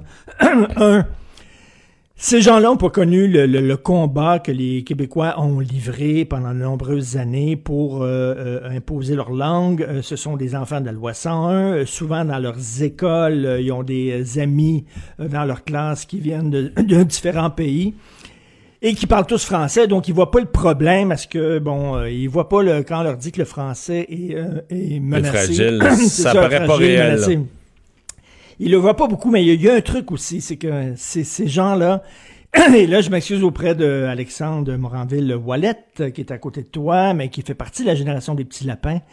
Les petits lapins, des fois, ils oublient quelque chose, ils oublient que la vie, c'est un, c'est un rapport de force et que c'est bien beau, tout le monde est gentil, tout le monde est fin, tout le monde est beau, on vit dans le, royaume euh, des, des, licornes, il n'y a aucune, euh, y a aucune animosité, tout ça. la vie, c'est un rapport de force. Et si tu laisses l'anglais, la langue anglaise avancer d'un pied, ben tu vas reculer d'un pied. Même chose avec les, les, les extrémistes religieux. Si tu laisses avancer les extrémistes religieux en leur accordant des accommodements qui sont totalement irraisonnables, ben toi, défenseur de la liberté, ben tu vas reculer d'un pied. À un moment donné, c'est pas vrai que les deux langues peuvent gagner, euh, peuvent avancer d'un pied. Toute la vie, c'est un rapport de force. On dirait qu'on n'a pas appris ça à ces jeunes-là et qui croient, eux autres, que le loup peut coucher à côté de l'agneau euh, en cuillère et que les deux vont bien s'entendre et vont être les meilleurs amis du monde, alors que non, le loup va bouffer l'agneau. À un moment donné, il faut se défendre. Et je trouve qu'on les a vraiment, tu sais, c'est la génération du papier bulle et tout ça, et que, ben, il faut que tu combattes dans la vie. Faut que tu te lèves debout, faut que tu combattes, faut que tu combattes pour tes droits. Et ça veut pas dire que tu es fermé à l'autre, ça veut pas dire que tu es raciste, que tu es intolérant. Ça veut dire que, ben, se faire respecter soi-même, ce n'est pas manquer de respect pour les autres, mais c'est, tu sais, c'est comme, euh, c'est te respecter toi-même. Mais ces gens-là ont peur parce que toute, toute défense de tes droits est perçue par quelques personnes de cette génération-là, par de nombreuses personnes de cette génération-là, comme euh, une fermeture à l'autre, une forme Ouais. d'intolérance. Non, c'est ça. pas- mais c'est parce que c'est, c'est, c'est, je suis peut-être philosophe là, dans cette affaire-là, mais c'est pas ça un peu aussi euh, euh, où Justin Trudeau est un espèce d'avant-gardiste, son Canada post-national. Ben oui. S'il n'existe plus une telle chose qu'une culture québécoise ou des valeurs ou une langue, c'est tout ça, là. On est tous citoyens du monde, tout est égal, euh, euh, les frontières devraient pas exister, donc euh, pourquoi, s'il n'y a pas de frontières, c'est- pourquoi une langue, C'est- pourquoi une très langue naïf, c'est très naïf. mais pourquoi une langue si sur notre territoire différente Ben qu'on oui. se battrait pour ça? Là? Donc, C'est quoi le sens de ça? Ben oui, les autres, ils le voient pas. Puis, en même temps, si tu veux avoir une- une- un dialogue avec d'autres, il faut que toi t'existes aussi. Oui, l'autre existe avec sa culture, son origine, blablabla. Mais toi, il faut que t'existes aussi, là. Si toi, chez toi, tu peux même pas te faire servir dans ta langue, où c'est que tu vas te faire servir dans ta langue? Et je trouve c'est très naïf de la part de ces gens-là. Et se tenir debout n'est pas une marque d'intolérance envers l'autre. Bon, c'est dit. Euh, le français et communauté culturelle, euh, tu dis, bon, il n'y a, pas juste- y a pas juste des jeunes, il y a des membres aussi des communautés culturelles qui sont pas si préoccupés par le français. Écoute, es-tu allé dans le quartier chinois récemment? Tu essayé de te faire servir en français dans le quartier chinois? C'est quasiment impossible. Et j'entendais, là, Madame euh, Emmanuela Lambropoulos, là, euh, La députée libérale. libérale, qui semblait pas croire à ça, elle, une fragilité du français à Montréal, euh, qui en parlait en anglais, en mettant des guillemets avec ses doigts. Il faut se Mais elle s'est fait, Madame- elle s'est fait pincer quand même. Ça, euh, ça donne Oui. quand même une indication qu'au niveau politique, là, ça passe plus dire ça. là. Mais il faut se souvenir, là, Madame Lambropoulos, je sais pas si tu te souviens, la première fois elle a été élue, euh, euh, la communauté grecque, dans les journaux grecs qui sont en anglais, les journaux grecs de, de son comté qui est en anglais, la communauté grecque disait faut voter pour elle parce qu'elle est grecque. C'est une des nôtres. Il disait pas, elle a un bon programme, son parti est intéressant. Tu sais, quand Jacques Parizeau parlait de vote ethnique, là, hein, there you go. Tu sais, on est grec, est grec, faut voter pour un grec. En tout cas, bref, et c'était dans des journaux euh, grecs publiés en anglais parce que c'est pas une communauté très ouverte aux faits francophones, faut se le dire, dans le quartier chinois aussi. Et je veux dire, tu sais, on a tous connu ça, T'arrives dans certains euh, restaurants ethniques, c'est très difficile de te faire servir en français, dans certains ghettos culturels aussi. Il y a des gens qui viennent ici, et c'est pas tous les immigrants, bien sûr, il y en a beaucoup qui sont ouverts, heureusement, grâce à la loi 101, mais il y a des gens qui viennent ici, qui s'installent comme à l'hôtel. Ils viennent ici au Québec. Le Québec, c'est dans le Canada. Le Canada est un pays anglais. Et tu leur montrerais des photos, euh, des photos euh, de Guy Lepage, euh, Charles Lafortune, Véronique Cloutier, Mario Dumont. Ils ont Aucune idée. Aucune idée, c'est qui. Aucune idée. Ils ont jamais ouvert le journal à Montréal de leur vie.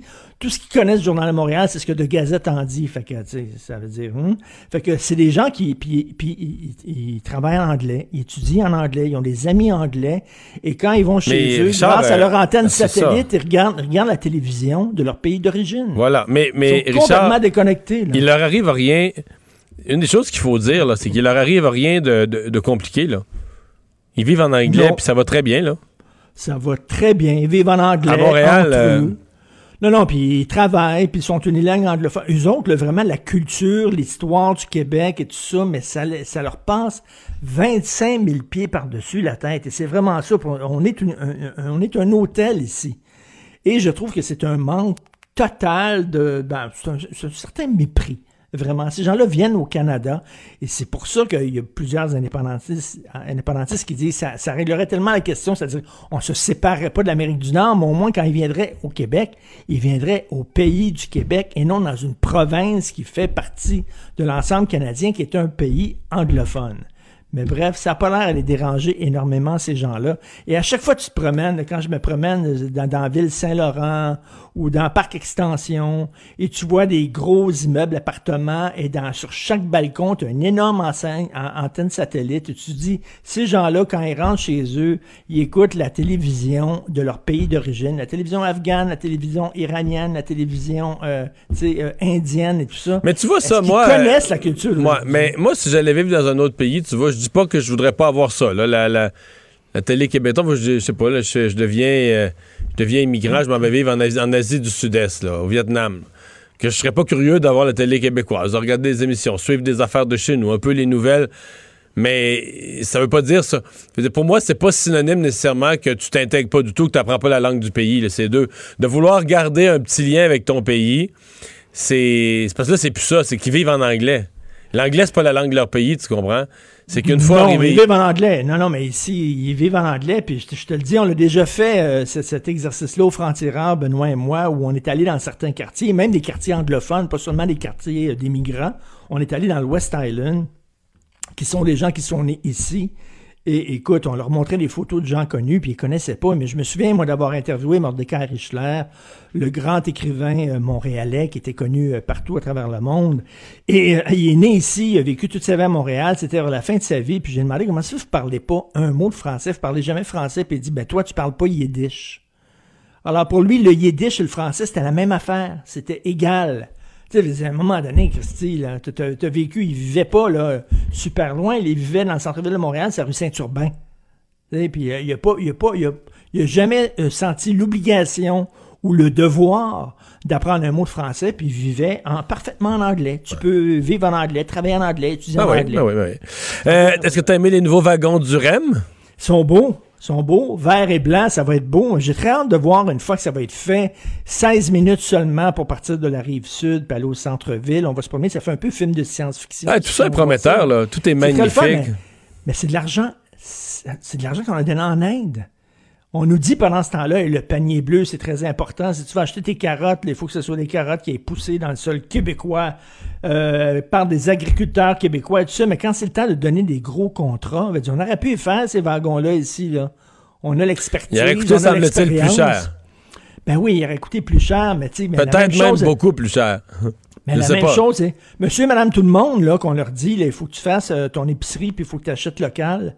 Ben, ils le Mais font souvent, pas non ça coûte plus. cher, là. Ils le font ça pas coûte non plus plus. cher, là, c'est ça, là, ça coûte moins cher de prendre euh, des, des, des, des légumes et des fruits qui viennent de l'extérieur, bien souvent, ou même de la viande qui vient de l'extérieur qu'ici. Mais comment ça se fait? C'est- un gouvernement qui parle quand même des deux côtés de la bouche. D'un côté, il dit oui, bon, ça coûte moins cher, je comprends, mais ça, ça- tu crées moins d'emplois ici. Ça, c'est des gens qui auraient pu consommer, payer des taxes, payer des impôts. Tu fais marcher la machine. Alors, il faut se rappeler, là. Donc, c'est une compagnie française. C'est fabriqué en Inde, les, euh, les wagons.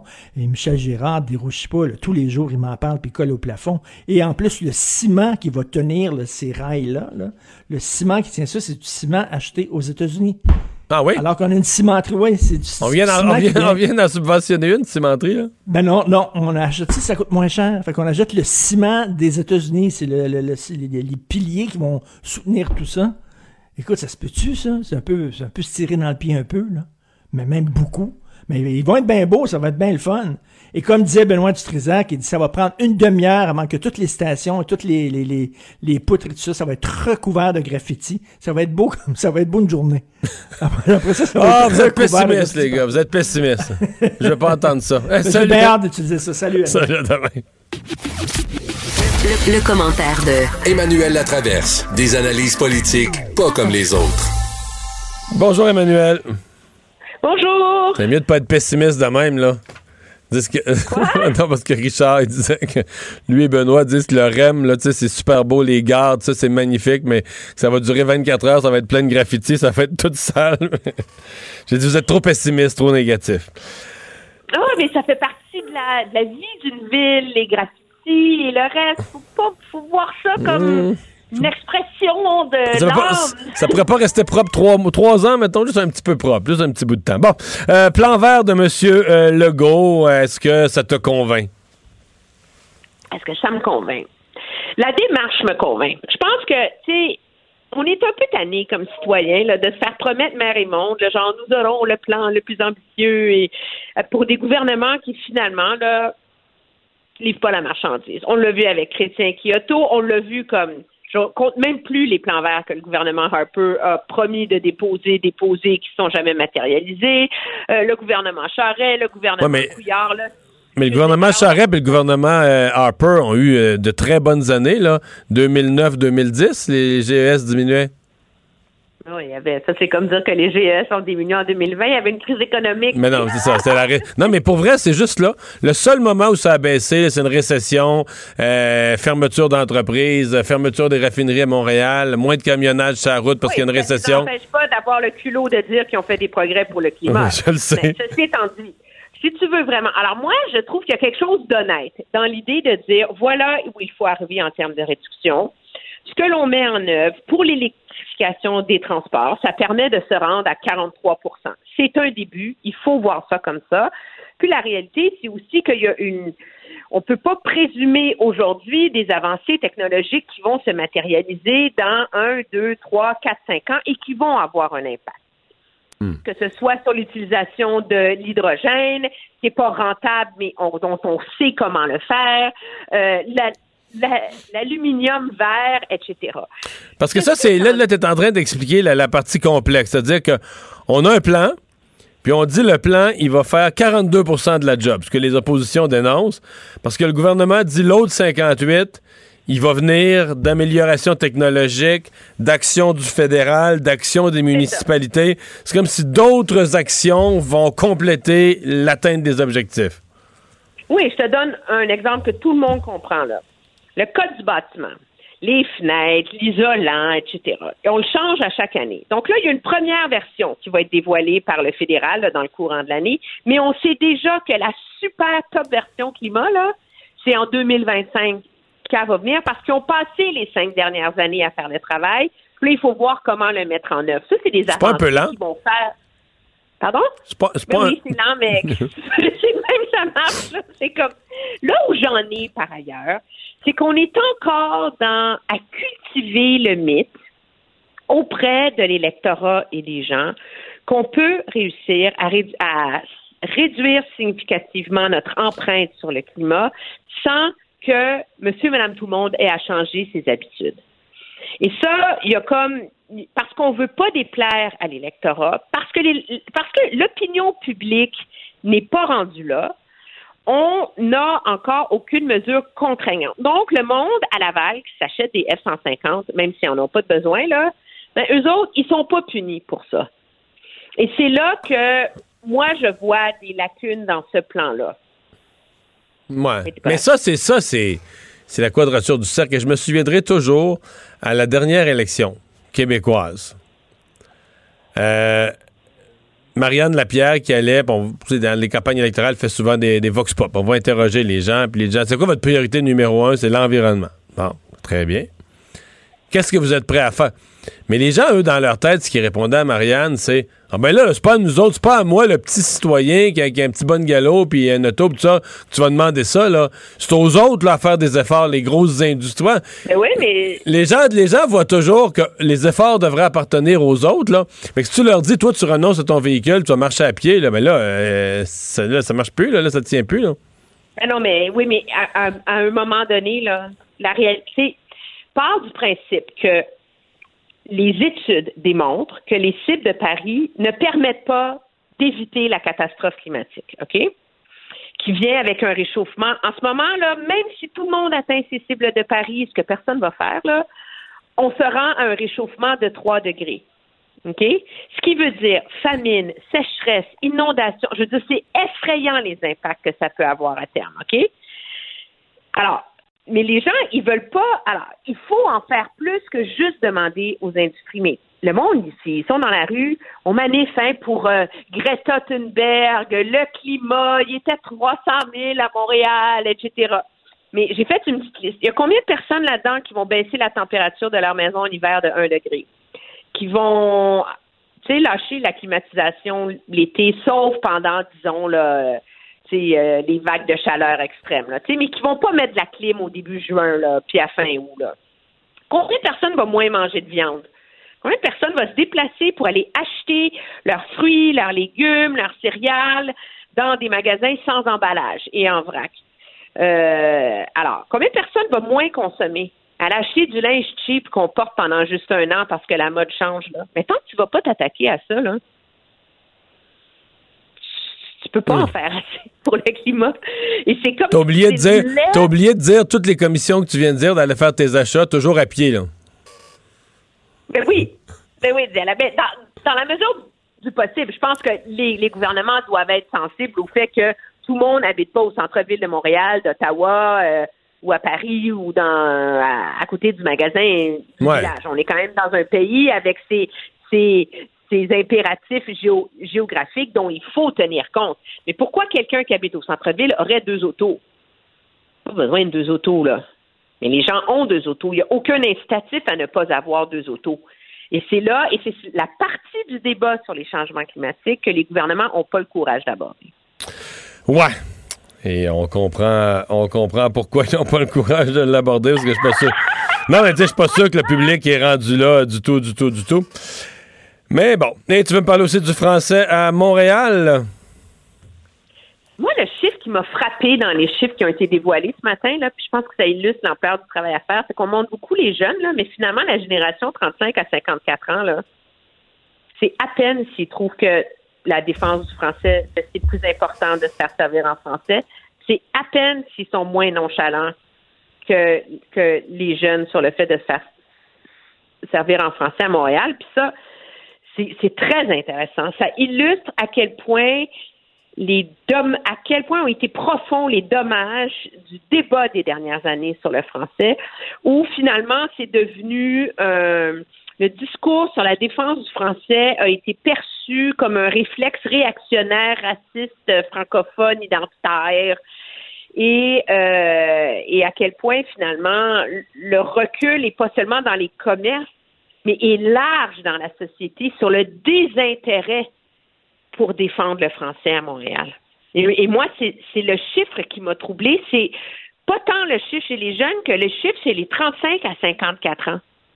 Et ce qui est frappant, c'est que plus ils sont instruits, les gens, donc plus probablement ils sont bilingues, mais plus ils s'en foutent. En d'autres termes, parmi ceux qui euh, y tiennent, parmi ceux qui y tiennent au, euh, au français, ben il y a ceux qui parlent pas l'anglais, donc ils y tiennent un peu par pas par fierté ou un peu par défaut, dans le sens que si je me fais parler une, si je vais dans un commerce, je me fais parler juste en anglais, ben je, pourrais pas avoir le service, comprends, je comprendrais pas. Oui, puis c'est, c'est, tu sais, on a, toi, t'as pas grandi à Montréal, mais tout le monde qui a grandi à Montréal a le mythe de la vieille vendeuse Sheaton, de la vieille anglaise Sheaton. On a tous, on a beaucoup d'entre nous ont des mères euh, qui ont claqué la porte de Sheaton parce que la vieille anglaise a refusé de nous servir en français.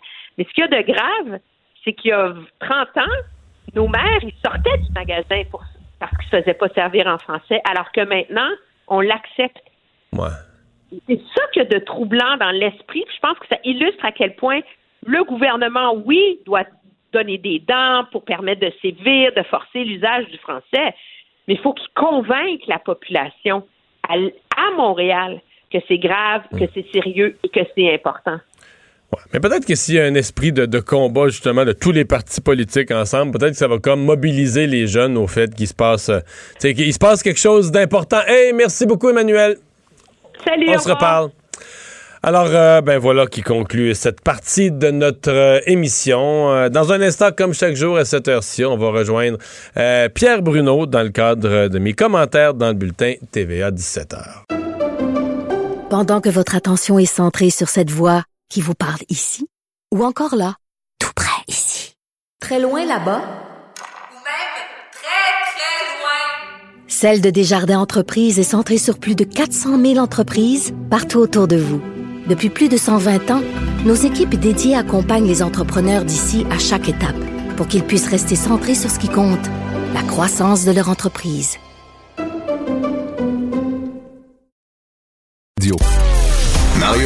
Et Vincent Dessureau. Un duo aussi populaire que Batman et Robin. Cube Radio. Cube Radio. Cube Radio. En direct à LCN. Mario, que l'on retrouve tout de suite dans les studios de Cube Radio. Mario, euh, le gouvernement nous l'avait promis, ce plan vert, depuis très longtemps. Il arrive aujourd'hui. Euh, déjà, il y a des gens qui trouvent qu'on va trop loin, d'autres pas assez. 6 milliards quand même, 700 millions, ce plan-là. Ouais. Et, et 6 milliards 700 millions, c'est pas la même chose dans le contexte nouveau que le printemps passé. On n'est plus dans les surplus. Le gouvernement, avec la pandémie, est retombé dans des déficits, ce qui veut dire que c'est de l'argent qu'on va emprunter pour lutter contre les changements climatiques. Euh, on peut faire de longs débats. Est-ce que ça va assez loin, pas assez loin? Évidemment, pour les environnementalistes, on dira que ça va pas assez loin. Pour moi, la première chose, c'est que si on, fixe des cibles, ben, il faudra les respecter parce que dans les 30 dernières années, à, Québec comme à Ottawa, puis dans d'autres pays, sais, nos gouvernements à répétition sont revenus, signature de l'entente de Kyoto, signature de l'entente de Paris, Copenhague. On avait toujours des objectifs ambitieux, mais dans les faits, on n'a jamais, on n'a jamais réduit, on n'a jamais atteint nos cibles, jamais, jamais. On n'a jamais même, euh, on s'est même jamais rapproché vraiment de nos cibles. Donc, euh, là, on fixe des Mais cibles. Est-ce que vous croyez l'engagement du gouvernement qui dit euh, on s'en va pas dans la bonne direction? Là. Ça, prend Ça, c'est un vrai. sérieux coup de barre? Ça, c'est la partie facile à constater. On s'en va pas dans la bonne direction. Mais juste pour donner une idée, Pierre, de- le 37,5% qu'on veut obtenir pour 2030, là, bon, ben de 1990 à 2020, sur 30 ans, on aurait accompli à peu près 8,5. Ce qui fait que dans le dernier 10 ans, il faudrait en accomplir 29. Fait qu'il faudrait en faire trois fois- moyens pour l'accomplir? Bon, là, on s'est donné des moyens. Est-ce que c'est assez? Euh, je le sais pas. En tout cas, si au moins on fait ça. Ben là, là, évidemment, il y a l'électrification des transports, il y a certains moyens. Euh, on se fie aussi, il y a une partie du gouvernement qui dit, ben, il y a une partie qui est pas dans son plan. là. On dit, oh, mais la technologie va s'améliorer, le fédéral va faire son bout, les municipalités vont poser des gestes. Fait que c'est certain qu'il y a une... euh, donc, on a une espèce de feuille de route. Il faut pas penser que tout est là-dedans et que tout est réglé.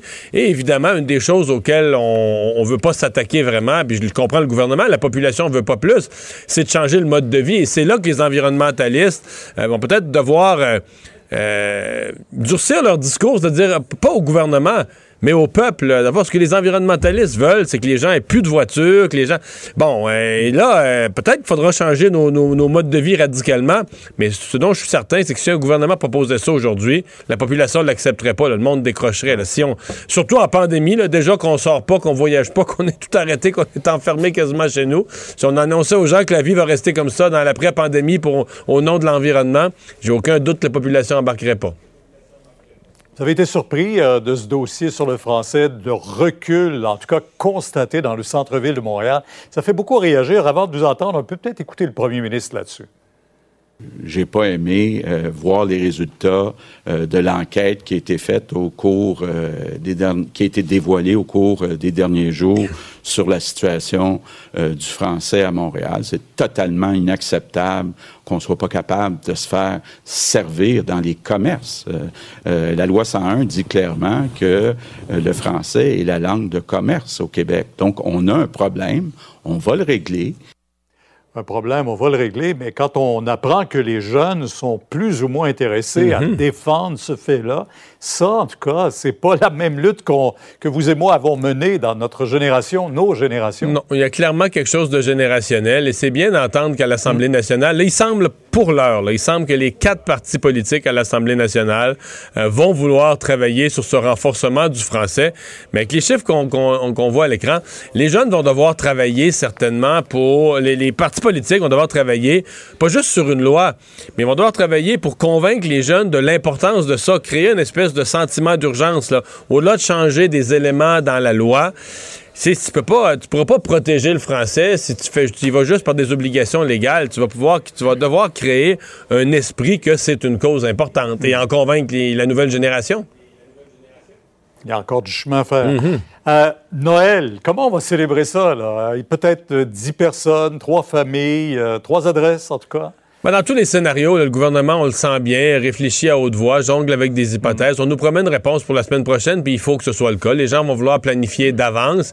Et aussi, euh, l'un des dangers avec ça, c'est que je sais déjà que ce soir, il y a des gens qui vont se dire que c'est ça. À chaque fois que le gouvernement jongle avec Ouais. une hypothèse, même si ce n'est pas une annonce en bonne et due forme, il y a des gens qui sont tannés, assez tannés des, des mesures qui finissent par... Ils vont dès planifier en fonction de ça. ben oui, dès qu'ils entendent le gouvernement évoquer une hypothèse, ils présument que c'est vrai, que ça va être ça et qu'ils vont, ils vont fonctionner en fonction de ça.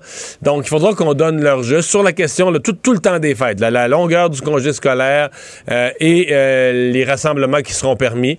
Donc, à partir de là, les familles, les gens vont pouvoir euh, planifier leur temps des fêtes en sachant qu'il y aura des... Ce sera pas comme d'habitude, il y aura des contraintes, mais au moins qu'on puisse le, le- le- le planifier.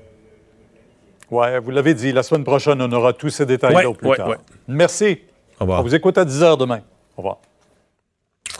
Ah ben voilà qui conclut cette émission. Donc en vous rappelant euh, les grosses nouvelles euh, du, du jour, le plan vert du gouvernement et euh, ses hypothèses pour euh, pour le temps des fêtes. J'ai l'impression que c'est ça qui est pas mal ça qui va faire jaser. Les gens vont commencer à se faire des plans. Euh, l'approche du gouvernement, trois ménages, dix personnes. Ce qu'on sait pas, c'est est-ce que c'est ça, ce serait le rassemblement, trois, trois personnes, trois ménages, pardon, dix personnes au total, mais est-ce que c'est le rassemblement qui serait permis de faire une fois? Une famille aurait le droit de faire ça une, fois durant le temps des fêtes, ou est-ce qu'on pourrait le faire euh, tous les soirs, avoir euh, 10 personnes à la maison pendant deux semaines consécutives ou trois semaines consécutives? C'est la grande euh, inconnue. Ben voilà, euh, ça complète l'émission. On vous donne rendez-vous demain, 15h30. Cube Radio.